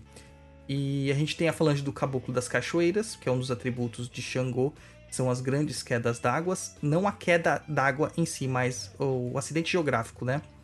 A grande montanha, o acidente geográfico que dá o precipício e tudo mais. E temos o caboclo do Treme Terra, que é um caboclo muito difícil de trabalhar. E ele é responsável pelos abalos sísmicos. Tremiterra que eu conheço é fogos, cara. É por isso, treme cara, porque é. treme a terra. Inclusive, a manifestação desses caboclos treme terra, originalmente, eles vêm batendo os pés no chão. E de uma forma que realmente o terreiro vibra. E a última falange, que as pessoas vão até estranhar, é a falange dos pretos velhos Kenguelê. Que é a única falange de pretos velhos da direita que está fora da linha de Oxalá. E aqui eles às vezes podem se misturar um pouco com aquilo que é o baiano né? Porque eles não gostam muito de sentar, eles dão, eles têm uma postura mais altiva, parecem ser mais jovens, eles falam mais de pé e eles são extremamente rígidos. E o Kengele é aquela falange de pretos velhos que está responsável por punir as falhas utilizando magia. Eita. É onde a justiça Mas, funciona. mas, mas peraí. O preto velho não é paz, amor, vozinho e vozinha? Lembra na fake news, na nosso episódio de fake news? Eu comecei o episódio falando assim: a Umbanda é paz e amor. Esse era meu fake news. Não é, gente. A estrutura militar da Umbanda deixa muito claro isso, que é uma religião de embate. Né? Aí chegamos na linha de Yansan, e é a linha de Santa Bárbara, que eu chamo de linha dos ventos. E a gente vai entender aqui o porquê que o caboclo ventania não está aqui. Porque a linha de Ansan ela é corporativista. Só existem caboclas. Então você, amiguinho, tá na Neo Umbanda aí, incorporando um caboclo de Yansan, cuidado. Você pode estar incorporando um quiumbão e não tá sabendo. né? Tremei-vos, ó réis mortais. A Yansan significa a força e potência máxima da, do polo ativo feminino, né? É a mulher no seu polo mais ativo, da guerreira, da, da, daquela, da batalhadora, da mãe de família, da mãe de solteira, é, da sedutora, da bem resolvida, da grande empresária, entendeu? Aquela que alimenta, que cria seis filhos sozinha, não precisa de homem nenhum. Então, Yansan, ela representa muito isso. Né? Então, as suas é, entidades, elas vão vibrar na mesma frequência. Então, lá não tem é, figuras dóceis, aquelas figuras que a vida foi fácil para ela. Então, só tem figuras aguerridas, figuras de realmente de pessoas que, que passaram por situações muito difíceis e que tiveram que lutar muito pela vida e que venceram por conta da sua obstinação. Então a gente vai ter lá falando essa e uma, uma, outra coisa antes de eu começar a falar das falanges. Como a Umbanda não é redondinha, a falange de Yansan é uma da linha de Yansan é uma das mais misteriosas que tem. É, nós sabemos que existem sete falanges dentro dela, mas não sabemos quais são todas as sete falanges. Entendeu? Então eu coloquei aqui conforme as que já me foram, entre aspas, reveladas, né? Porque senão vai parecer até muito snob da minha parte. Mas é daquilo dentro dos meus insights, das minhas pesquisas, meditações e das informações que eu recebo. É, a gente tem a linha de Ansan. Monte de livro que você compra, né? Oi? Um monte de livro que um eu compro. Um monte de livro que você compra. Cara, eu tenho uns 30 aqui atrás de mim. Eu vou postar uma foto depois. É, pro pessoal ver. E segue a gente lá no Instagram do Perdido que eu vou postar uma foto minha aqui pra vocês verem a quantidade de livro que tem aqui atrás que eu tenho que ler e não li ainda, fora o que tá no armário. E não porque eu não esteja lendo, eu tô lendo outros. é, a gente vai ter então lá a primeira falange da Cabocla dos Ventos, são caboclas movimentadoras. A segunda, cabocla, caboclas dos raios, tá? A terceira é das falanges das caboclas de balé, ou de balé, que é a das almas dos eguns. É a a, seria a faceta de Yansan responsável pelo encaminhamento de almas penadas, né? E temos a falange das Amazonas, que seriam as Icamiabas. Então, quem quer saber um pouquinho mais de Icamiaba, tem um texto também lá no blog que se chama. Ai, uh, caramba. Agora que dá aquela falha na mente, né, cara? Procurar, eu procuro. É. Que fala do amuleto. Tá, vai, vai falando aí que eu. Que eu... Puta, é, é que eu, é o do Muiraquitã do Muraktan. O Google salva a gente. Que é o amuleto dos nativos brasileiros. Então, lá nesse artigo, Muraktan, amuleto dos nativos brasileiros, você vai saber um pouquinho mais sobre as Icamiabas, que foram responsáveis, né, pela, pelo estado do Amazonas chamar Amazonas, pelo rio Amazonas chamar Amazonas, porque eram uma tribo de mulheres guerreiras que não dependiam de homens, eram autossustentáveis, temidas e que os primeiros é, europeus que tiveram contato com ela associavam muito elas à lenda das Amazonas gregas, né? Então ficou por isso que ficou o estado chamado Amazonas. Amazonas. Legal. Já a quinta, a sexta e a sétima falange nós não temos registros, apesar de elas trabalharem de uma forma não incorporada dentro da Umbanda, porque as próprias entidades falam que sim. E aí, ó, uma outra questão aqui da linha de Ansan é que a gente vai ver assim, que eu falei, a linha de Ogum é direcionadora, né? E a linha de Yansan, ela é movimentadora. Ela gera movimento, por isso dos ventos, entendeu? É, então, Yansan é o vento que sopra a vela de um navio que está no meio do oceano, e Ogum seria aquele que vai direcionar, seria a vela e o condutor, propriamente dito, né? Que vai pegar aquele vento e direcionar. Por isso que esses dois orixás, ou duas vibrações, ou dois domínios, eles andam muito juntos. Muito juntos. Perfeito. E a sexta linha? Que é a linha de Iemanjá. Ah, e a linha da nossa queridíssima de amanhã, né? Para São Paulo. O resto do Brasil é dia 2 de fevereiro. É, eu tô datando o nosso episódio, né? Mas dia 7, é, a gente tá no dia 7 do 12 de 2018. Então no dia 8 é comemorado aqui em São Paulo é, dia de Nossa Senhora da Imaculada Conceição. E nós associamos também a Iemanjá, né? É uma das facetas de, da Virgem Maria. E é, no resto do Brasil, ela é associada a Nossa Senhora dos Navegantes. Seria 2 de fevereiro. Tem até a música do Caíme, né? Dia 2 de fevereiro. Então a gente vai ter aqui as linhas das águas. A linha de Iemanjá a linha, da, a linha das águas, regidas pela Virgem Maria. E nós temos aqui novamente alguns orixás conhecidos e queridos por nós aparecendo, como Oxum e Nanã. E novamente, não Oxum e Nanã não são menores que Iemanjá. Entendeu? Mas elas trabalham com águas específicas. Entendeu? Elas não trabalham com águas é, gerais. Então, Iemanjá seriam todas as águas do universo. Já Ela agrega todas e depois divide-se essas energias. como um uma especialização, entendeu? Aham. Uhum. É. Roya, a Cláudia tá perguntando se pode dar superchat. Cara, eu acho que tá habilitado, mas eu não faço a mínima ideia de como isso funciona. Eu também não faço. O, o Luiz, que é o nosso nerd geek de plantão, deve saber. Superchat, eu vou explicar pra quem não sabe o que é superchat. Ah, explique. Lá embaixo no chat tem um símbolozinho cifrão, a pessoa clica lá no superchat e aí ela manda uma ajuda financeira e a pergunta fica em evidência.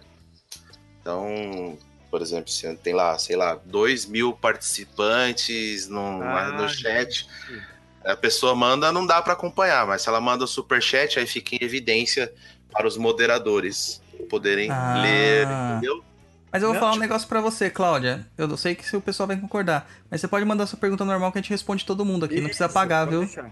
É, não, aqui não. Não, mas Ah. se, quiser, se quiser ajudar o Papo na Encruza... Aí tem o fica- padrinho, aí tem o padrinho, tem o, cat- tem o- o catarse. Até porque isso é uma opinião do Douglas, tá? Um podcast só existe por causa dos seus ouvintes.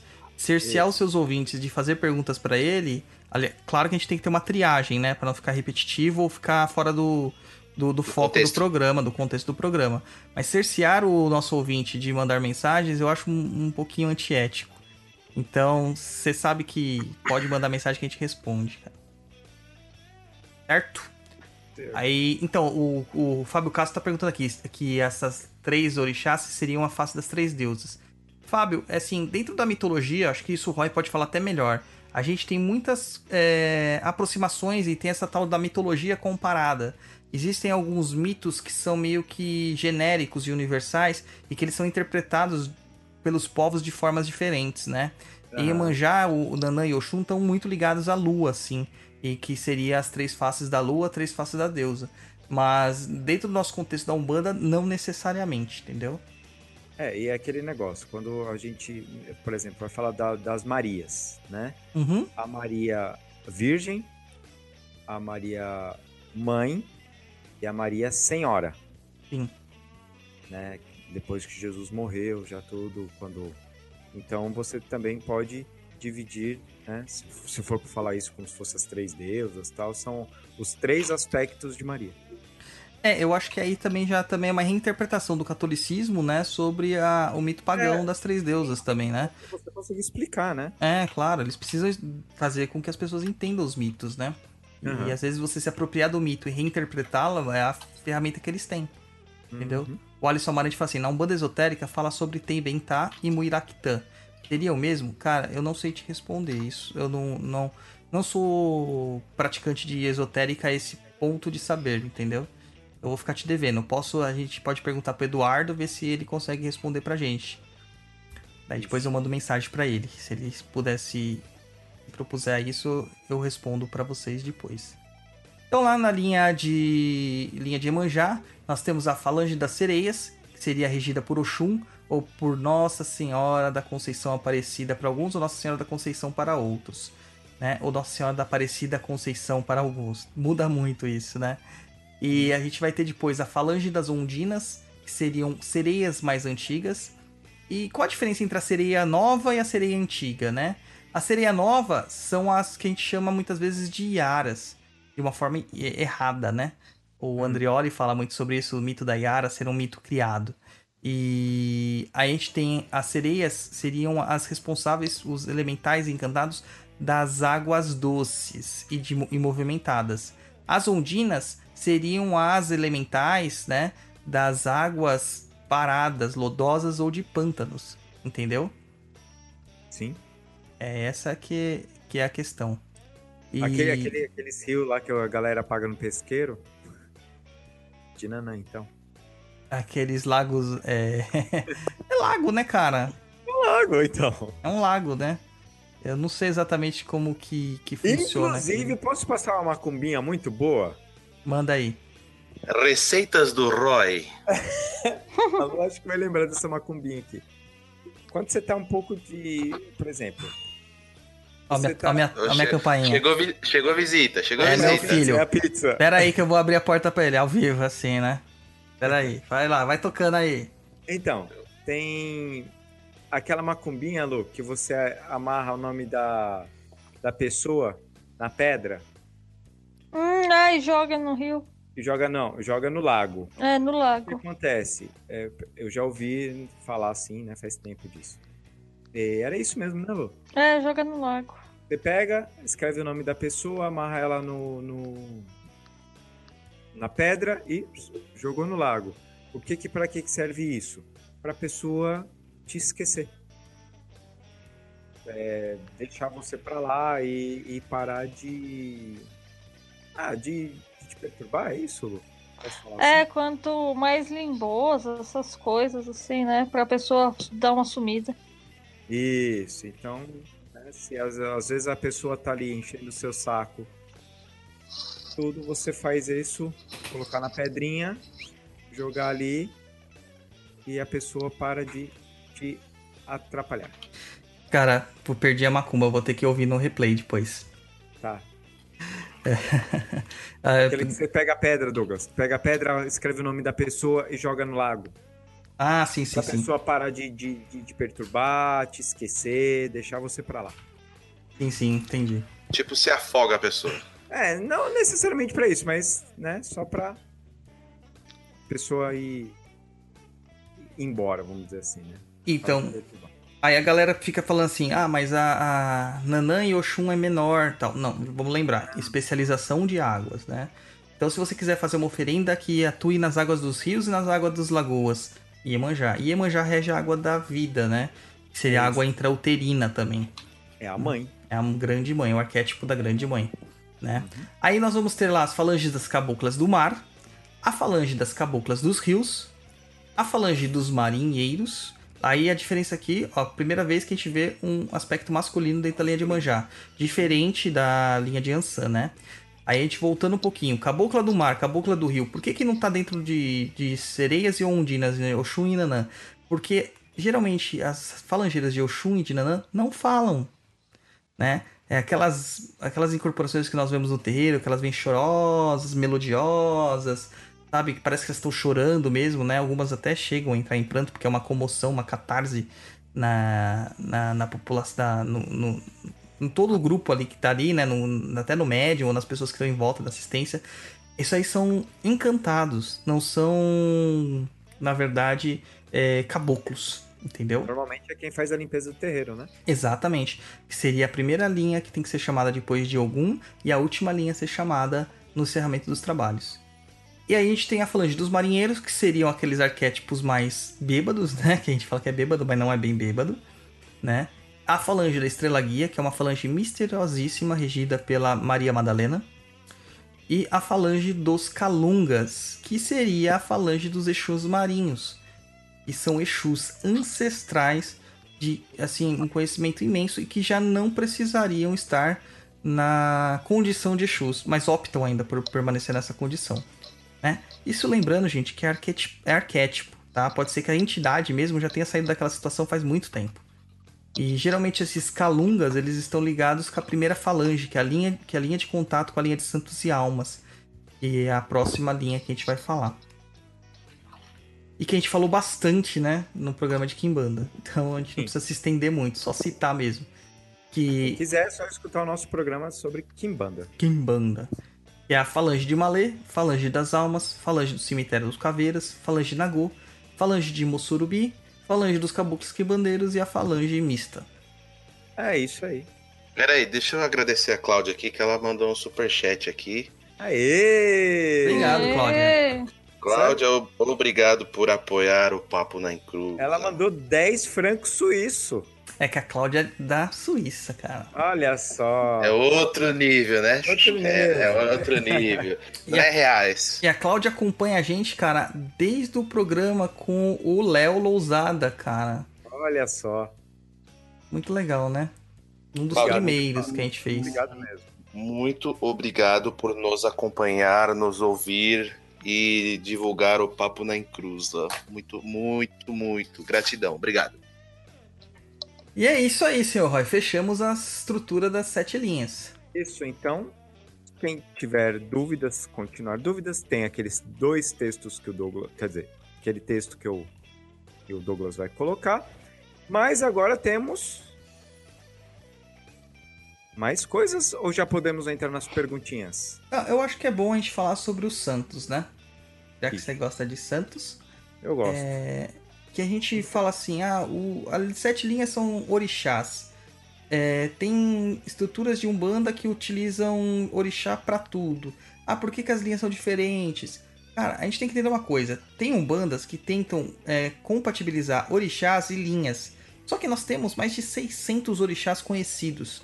Não tem como você colocar tudo isso em sete linhas.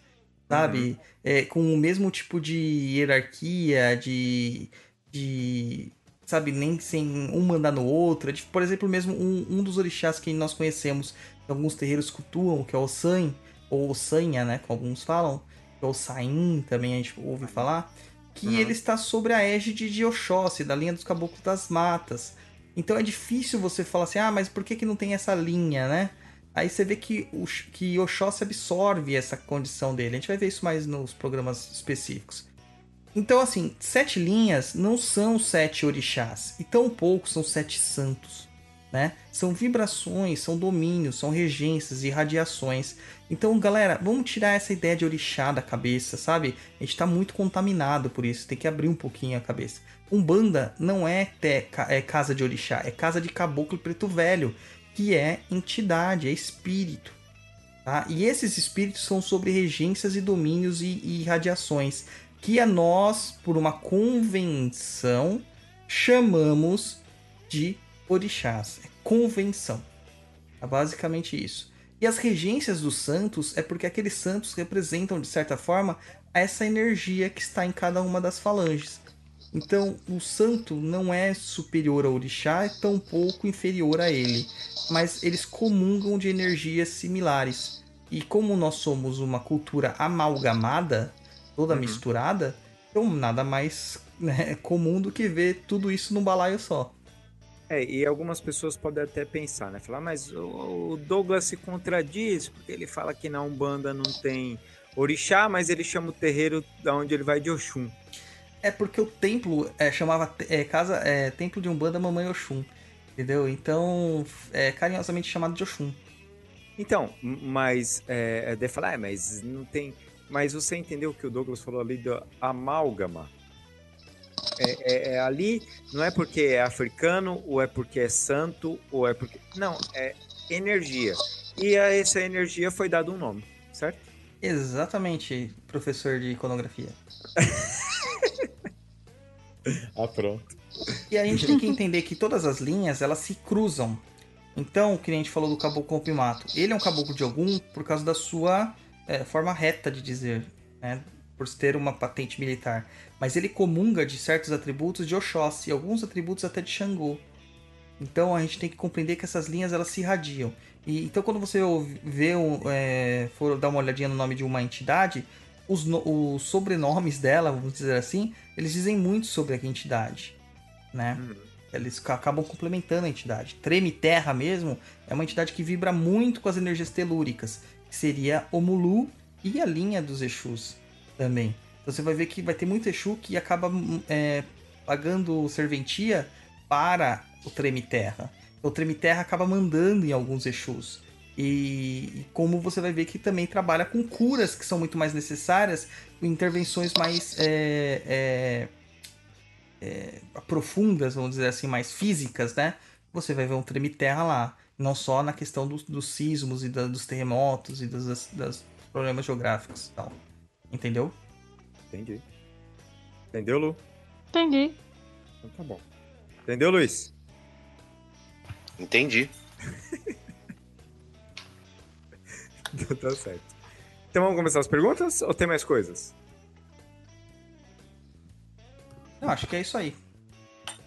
Então vamos para as perguntinhas dos ouvintes. Senhor Luiz. Ô, Grego, sai do, sai do buraco.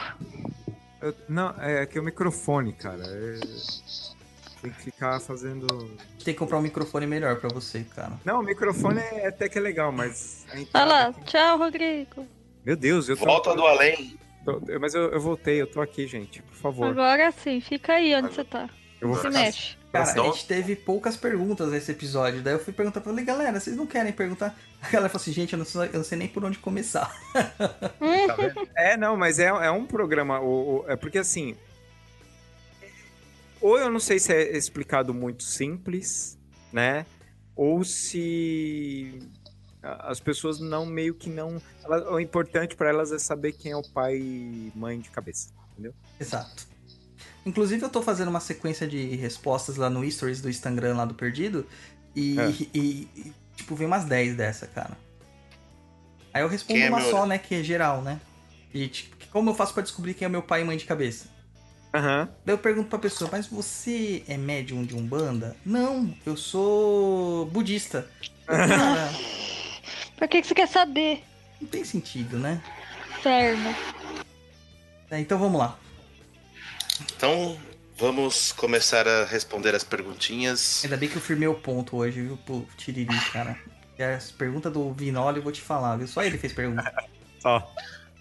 Vamos lá, pergunta dos perguntas, né? Do senhor Rodrigo Vignoli. Vignoli. Vignoli.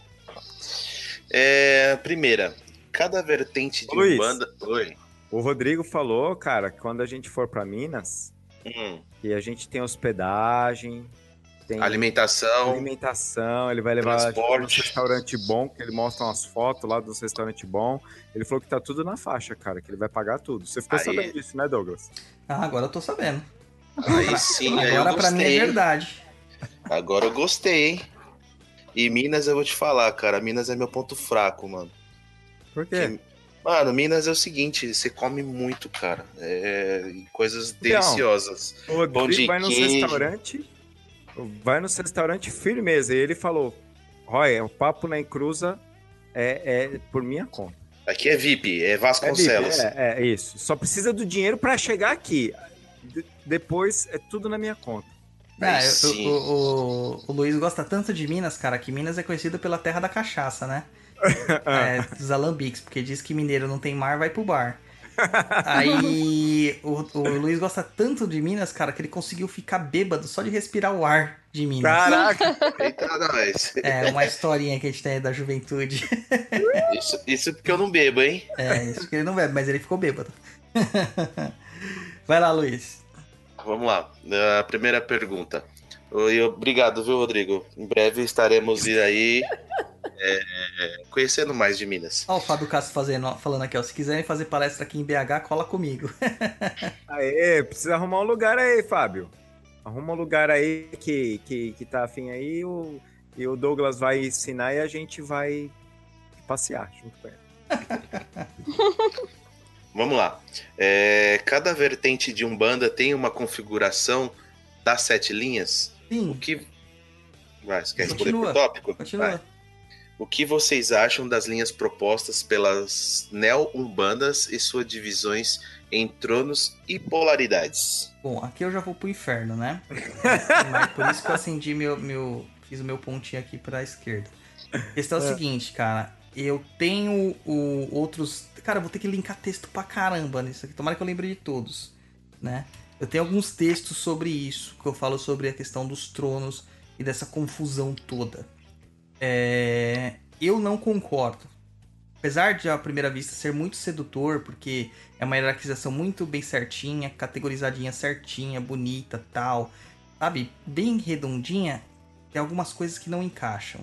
Como eu já falei em outros programas, é, orixás que não existem, orixás inventados.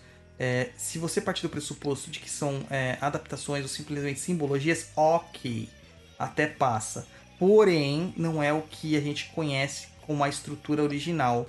Eles defendem a existência dessas entidades com unhas e dentes como se fossem a, a, única existente, a única certa.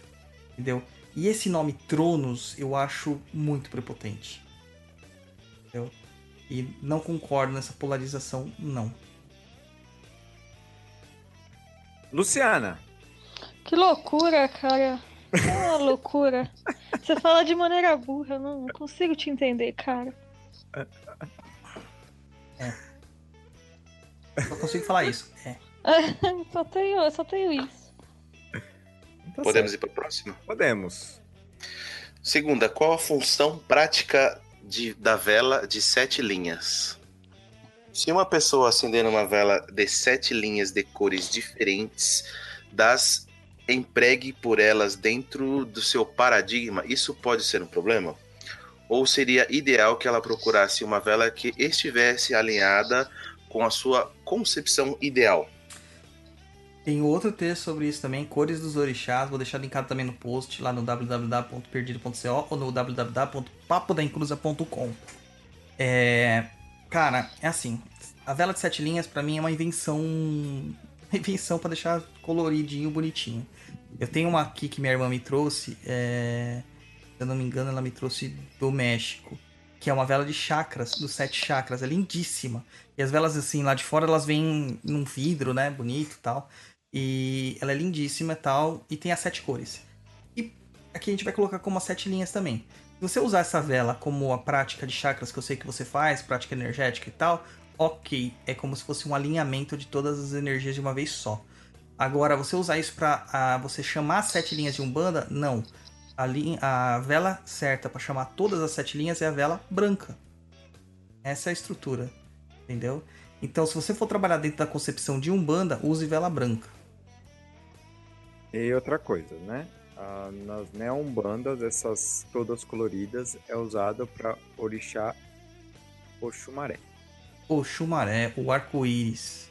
Isso. Então, quando vai se fazer as as as mandalas lá tudo é usado essa vela que é uma porcaria por sinal, né? Não, porque muitas delas são tingidas só, né? É, então, e na hora que ela vai queimando, ela vai parando, cara, e Tipo vela preta. É, então, Sete dias. existem duas formas de você fazer velas é, dessas de sete dias. Tem uma que eles pegam sete velas é, coloridas e colocam dentro lá e juntam, passam uma corzinha em volta, entendeu? É. E outras que eles vão fazendo camadas. Então ele faz a primeira camada e deixa friar. secar. Secou, Aham. daí faz a segunda. Então não dá contato. Né? É, Tem um- uma película ali, né, no meio. Complicado, complicado. Então, Rodrigo, vela branca não tem erro. Tá aí. Próxima pergunta.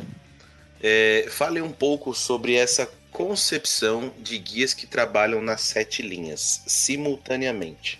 Isso é esquisi, esqui, esquizoterice. Eita, que palavra difícil. É, ou tem algum fundamento? É, É. algum mérito? É algum mérito da, de alta hierarquia, como é dito por aí, ou é apenas da natureza da entidade? é esquizoterice recoberta de prepotência e arrogância. Essa é a verdade. Tá? Não existe. É, é, como eu vou dizer, não existe entidade que atue nas sete linhas. Essas sete Oi? linhas que estão falando é tipo assim, o caboclo das sete cruzilhadas. Ele trabalha nas sete radiações di- divinas. Não. O sete ali quer dizer que ele, dentro daquilo que ele se propõe, ele é perfeito. Perfeito no sentido mais próximo possível de perfeição. Ele é completo. Vamos dizer assim, completo, não perfeito. E área não direção de trava. Então, dentro daquilo ali, ele é o, o cara que melhor trabalha para abertura de caminhos. E tem um microfone que tá roçando. É, da tá roçando. Quem que é? Luciana. Eu nem tô, tô segurando o bagulho aqui. Mas é o Só seu. tem o espírito dizer. passando a piroca nele, porque. Ele tá longe. Passou na minha cara, então, essa porra, porque. Isso porque a Cláudia escreveu assim: a Luciana tá quietinha hoje? É por causa disso, Cláudia. Tem o espírito passando a piroca na minha cara, não é possível. Ô, ô Luiz, o Adelso Tavares tá falando aqui que em Curitiba a gente também tem hospedagem, se ele só não paga comida. E se for de segunda-feira, nem que a gente quiser pagar, a gente consegue, né? Se for segunda noite, né? É, Se for segunda noite. Minha experiência em Curitiba, segunda-feira à noite, não tem comida, cara. É, No Bom, mas- interior, no interior é assim. Não, cara, é que assim, a gente tá acostumado com São Paulo. São É, Paulo é, cara, tem tudo que você quiser a hora que você quiser. É. Até às três da manhã você fala, meu, eu quero tomar um café indiano. Se você procurar, você vai ter um lugar achar, que vai é. fazer que os- o café é indiano às três horas da manhã. E nesse caso aí que o Douglas está citando, a gente foi fazer umas visitas a alguns clientes em Curitiba, uma Porque a certa gente época. trabalha, gente, viu? É, não é só o papo na encruza. E aí chegamos de viagem, era tipo uma segunda-feira, que era umas 8 horas da noite. E no hotel que a gente ficou lá não tinha nada de restaurante, enfim, era um hotel bem, bem simples. Aí perguntei pro rapaz, onde a gente pode jantar? Ele falou, jantar agora? Jantar é às 7 horas. Eu falei, é, cara, a gente chegou de viagem, tá com fome. Ele falou, cara, a única coisa que você vai achar aberta aqui é só no shopping, lá no centro, que vai ter os restaurantes. Tá aqui na redondeza, aqui no centro, tudo fechado. E a gente Ah. tinha ido dirigindo, a gente tá cansado, o que a gente menos queria ver era carro. É, ele falou, você só vai achar alguma coisa aberta aqui de quinta-feira pra frente. Eu falei, ah, beleza. Também embora amanhã. Ti- Tivemos que ir no shopping jantar aquele dia. É, vamos voltar à pergunta do Rodrigo. Ah, Ele fala, ele fala até que a analogia que ele escuta é que, tipo, o cristal de quartzo, que ele acaba sendo utilizado para substituir qualquer outro cristal de qualidade energética. Dentro do que eu pratico da, da, cristolo, da cristoterapia, da litoterapia, o quartzo ele é um amplificador de energias já existentes, né? Ele não se transmuta na energia, mas ele só amplifica. Então, o, o- no caso aí dessa analogia que ele está fazendo, seria ele amplificar o- o- a capacidade, por exemplo, do Caboclo Sete Cruzilhadas de abrir caminhos. Basicamente isso. Não exatamente ele ter todos os atributos de todos os orixás. Certinho. É que tem gente que gosta, né, de inventar moda. Ah, Ah, Meu caboclo é 7 porque ele acendeu. E É, ele quê. trabalha com sete energias do orix- dos orixás, porque ele, ele trabalha em todas as É, linhas. ele é perfeito. É, traduzindo ao pé da letra, ele é o pica da galáxia. É isso aí. Pica da Então- de Aruanda. É, próxima pergunta, que do Vinholi ainda. Há autores que colocam São Miguel como regente de uma das linhas. O que vocês pensam disso? Miguel parece ter um lugar próprio dentro de todo o universo umba- umbandista, mas como arcanjo e protetor e não como um regente de linhas. Parece um pouco estranho colocar Miguel neste lugar, enquanto os regentes de outras linhas seriam, abre aspas, santos humanos, fecha aspas. O que vocês pensam disso? Antes, uma aspas minha. O nosso próximo programa tem um convidado que ele não vai muito com a cara de Miguel. Aí vamos, daí vocês ficam aí na expectativa. Então, é, São Miguel é uma das relações em sincretismo que a gente tem com Ogum, né? E Miguel ele tem um arquétipo muito de Ogum, assim, de luta, né? Então ele é o cara que vai realmente fazer essa empreender essa luta contra as energias negativas, as energias do baixo astral. Porém, ele não é um orixá e eu nunca vi ele encabeçando uma linha a não ser numa das umbandas, que eu não vou lembrar o nome, de uma vertente, em que todos os anjos encabeçam linhas, não são orixás.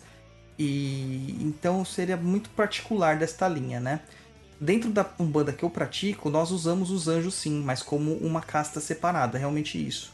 Eles estão acima dos orixás, como não superiores, mas acima numa questão de que eles são entidades atemporais, né? Dentro da concepção que eu tenho de cosmogonia, de criação do universo, Deus cria primeiro o- os anjos para criar o universo, porque os anjos seriam mantenedores deste universo. Então, antes de ser criado o tempo, foram criados os anjos. Os orixás eles seriam como Shedins, como gênios, então encantados, né? Então eles acabam vindo depois que o tempo foi criado. No intervalo entre a criação do tempo e a criação dos humanos surgiram esses encantados. E então, é, mesmo assim, eles são temporais. Eles estão presos ao tempo. E, e- então eu não consigo correlacionar é, anjos com orixás. Eu entendo que Miguel tem os domínios muito próximos de Ogum, mas não é Ogum em si, né?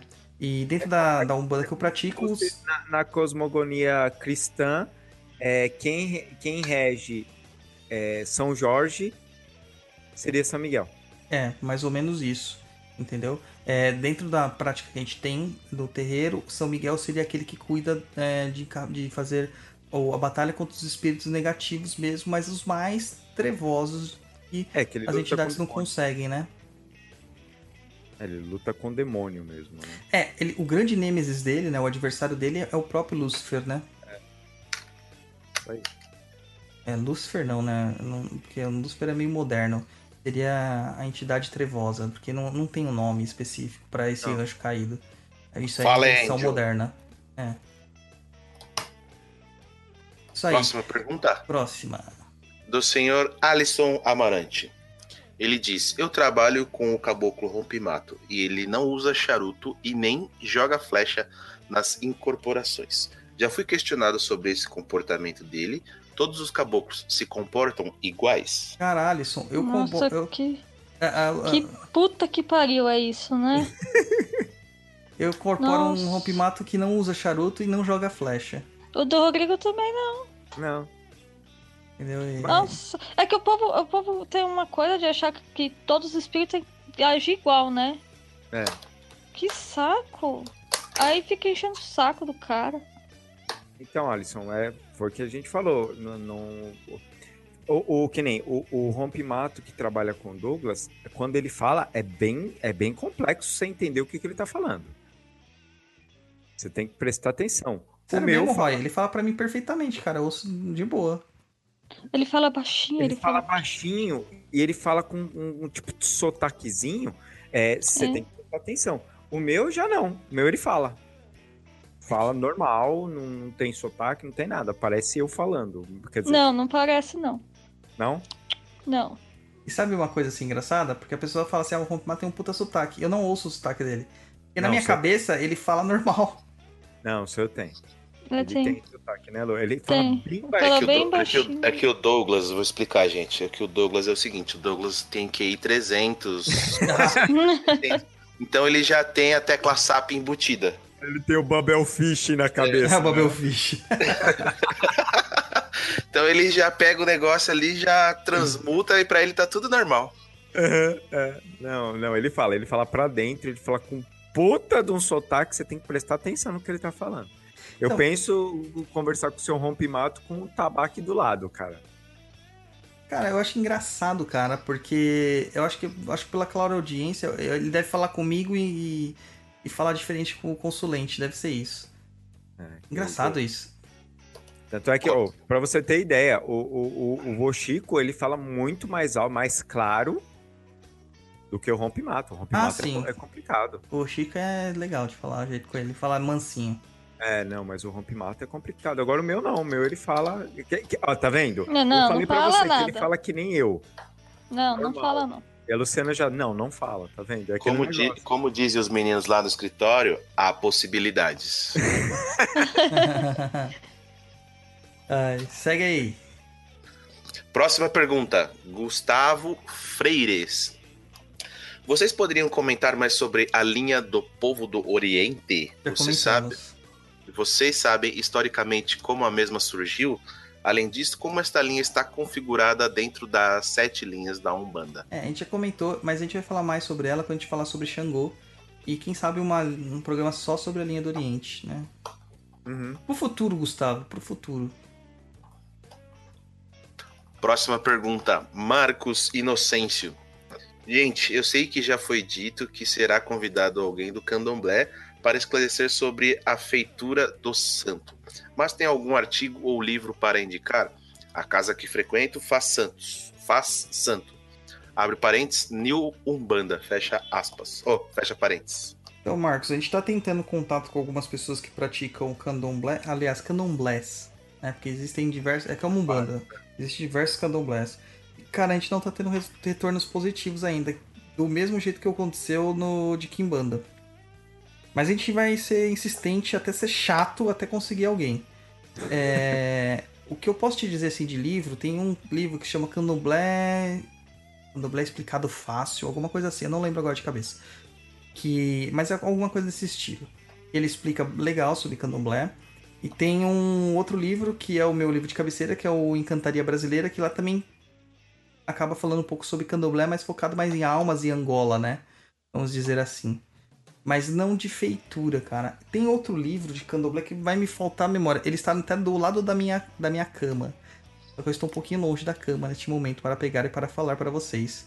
Mas eu vou deixar lá recomendado também, é, sugestão de leitura no post. Tá bom? Beleza. Acabaram-se as perguntas. Então, agradecer a todo mundo que enviou as perguntas, como o Bruno Aragão, o Fábio Castro, a Cláudia, o Alisson, o Marcos Inocêncios e os todos demais. E falar que se a gente não respondeu, é porque de alguma forma está dentro do contexto aí que a gente foi é, no decorrer do programa. Se ainda não ficou claro, pode mandar aquele e-mail maroto pra gente no contato arroba perdido.co. Deixa eu só colocar uma outra coisa aqui.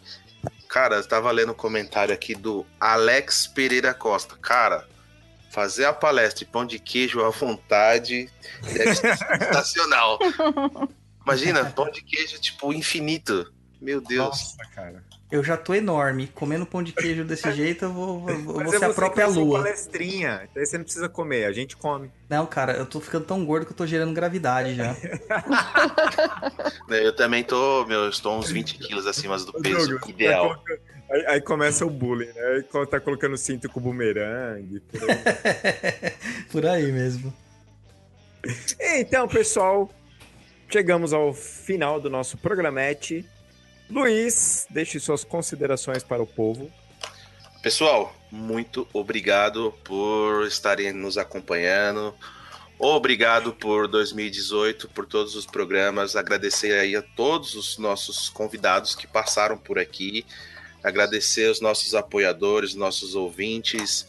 Agradecer a vocês também por, enfim, nesse ano aqui estar nesta jornada de 2018 e que 2019 a gente esteja aqui com muito mais informação, esclarecimento dentro dos nossos conhecimentos.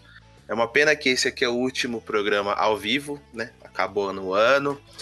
É, desejar aí todo mundo um feliz Natal já adiantado, um feliz ano novo e até o ano que vem. Muito obrigado a todos. Luciana. Gente, obrigada pelo por esse ano aí, por vocês estarem acompanhando a gente. Já vou aproveitar para deixar para vocês aí que o próximo ano seja da hora para todo mundo. Se não for, vai levando, porque não tem jeito. Então, desculpa, não dá para ser positivo. Então, mas vocês continuam ouvindo a gente, pelo menos vocês se divertem um pouco ou ficam com raiva, mas também desculpa, não dá pra mudar isso. E é isso aí, gente. Obrigada por tudo, obrigada por estar aqui com nós. É isso aí, Douglas. Agradecer muito todo mundo aí que tem mandado manifestações de carinho pra gente. O Spotify lançou uma campanha aí do meu Spotify 2018. Uma pá de gente Verdade. mandou mensagem pra gente ou colocou nos seus stories, é, no, seu, no seu Instagram e tal, que o mais ouvido do ano fomos nós, no Papo da Encruza. Foi, foi legal mesmo. Sabe? Isso é muito legal pra gente, que a gente faz esse programa pra vocês, assim. É, é uma experiência muito bacana, a gente aprendeu muito com esse andamento aqui. Jamais imaginei que a gente teria um podcast que seria tão bem aceito pela galera, até porque a gente não é de ficar fazendo amizade. a gente faz mais inimizade por aí. Douglas, a gente não é muito bom com isso. Mas vê que a gente é tudo bonitinho, né? Tudo. A gente tenta. Toma banho, né? A gente toma banho, a gente tenta. Mas foi legal demais, gente. Foi muito bom. É, quero pedir de novo pra vocês que a ajuda de vocês assim, é muito importante pra gente no compartilhamento, em mandar pra galera aí, indicar o nosso programa pra um amiguinho. Eu até tava ouvindo no Ultra Geek lá que eles têm uma campanha desse Natal que é o seguinte: pra cada um que conhece o nosso podcast, pra pegar o celular do amiguinho, instalar um agregador de podcast e já baixar um programa do Papo na Encruza. No caso, no Ultra Geek deles, né? Mas eu falo, baixem um Papo na Encruza também, porque, cara, nossa audiência tá quase nos 2 mil downloads mensais, fora o que tá vindo do Spotify também, que é muito legal. E então, se os 2 mil indicarem mais um, vira 4 mil. E aí. Aí o universo é pequeno para todos nós. Tá? É. E muito obrigado, gente. O em, em estudo lá, o outro podcast que a gente fala, estuda o livro dos espíritos, já tá em férias já, né? Mas o Papo na Cruz ainda chega no episódio 40 esse ano, que é gravado, vai ao ar dia 14 É, mesmo horário, a gente vai estar lá no YouTube também, mas vai- já vai sair o post também no dia 14. Então, é, só tem que agradecer vocês. Isso aí. Pessoal, quero também deixar aqui muito obrigado. Esse ano foi um ano bem legal, né? Teve o lançamento do livro Douglas, Yes. Teve os projetos aí que a gente tá fazendo, só tá a Luciana enrolando, mas tô cobrando ao vivo. Que enrolando Ah, o quê? Enrolando, cacete. Poxa, dando multa ao vivo assim? É porque é um bosta. Assim, assim, eu sou um bosta. Aqui é, o o Rodrigo não sabe o que é ser artista, Ah? E ele fica fica cobrando o artista. É, tá louco, tá louco. Tá bêbado. de fogo hoje. Então, e teve o lançamento do Douglas, teve o nosso projeto aí que tá encaminhando.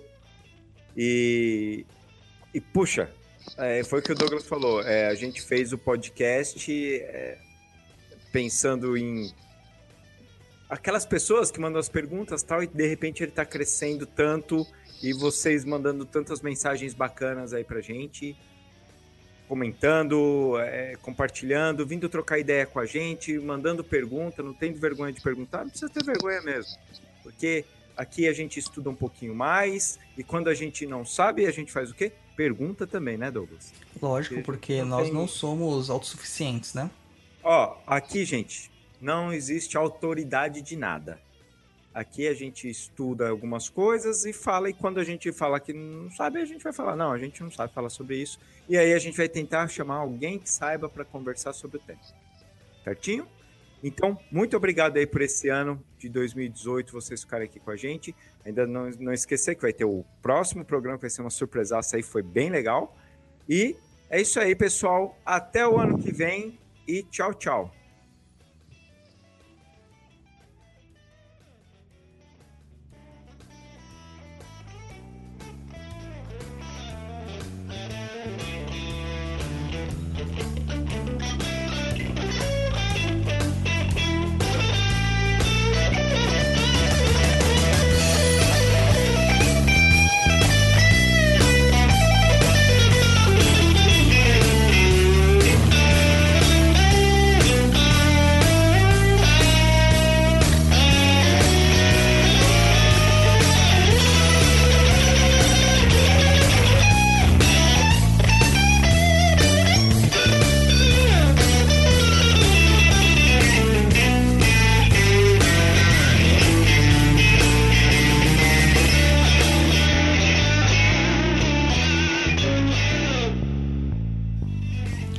Você acabou de ouvir Papo na Encruza. Acesse www.paponaencruza.com.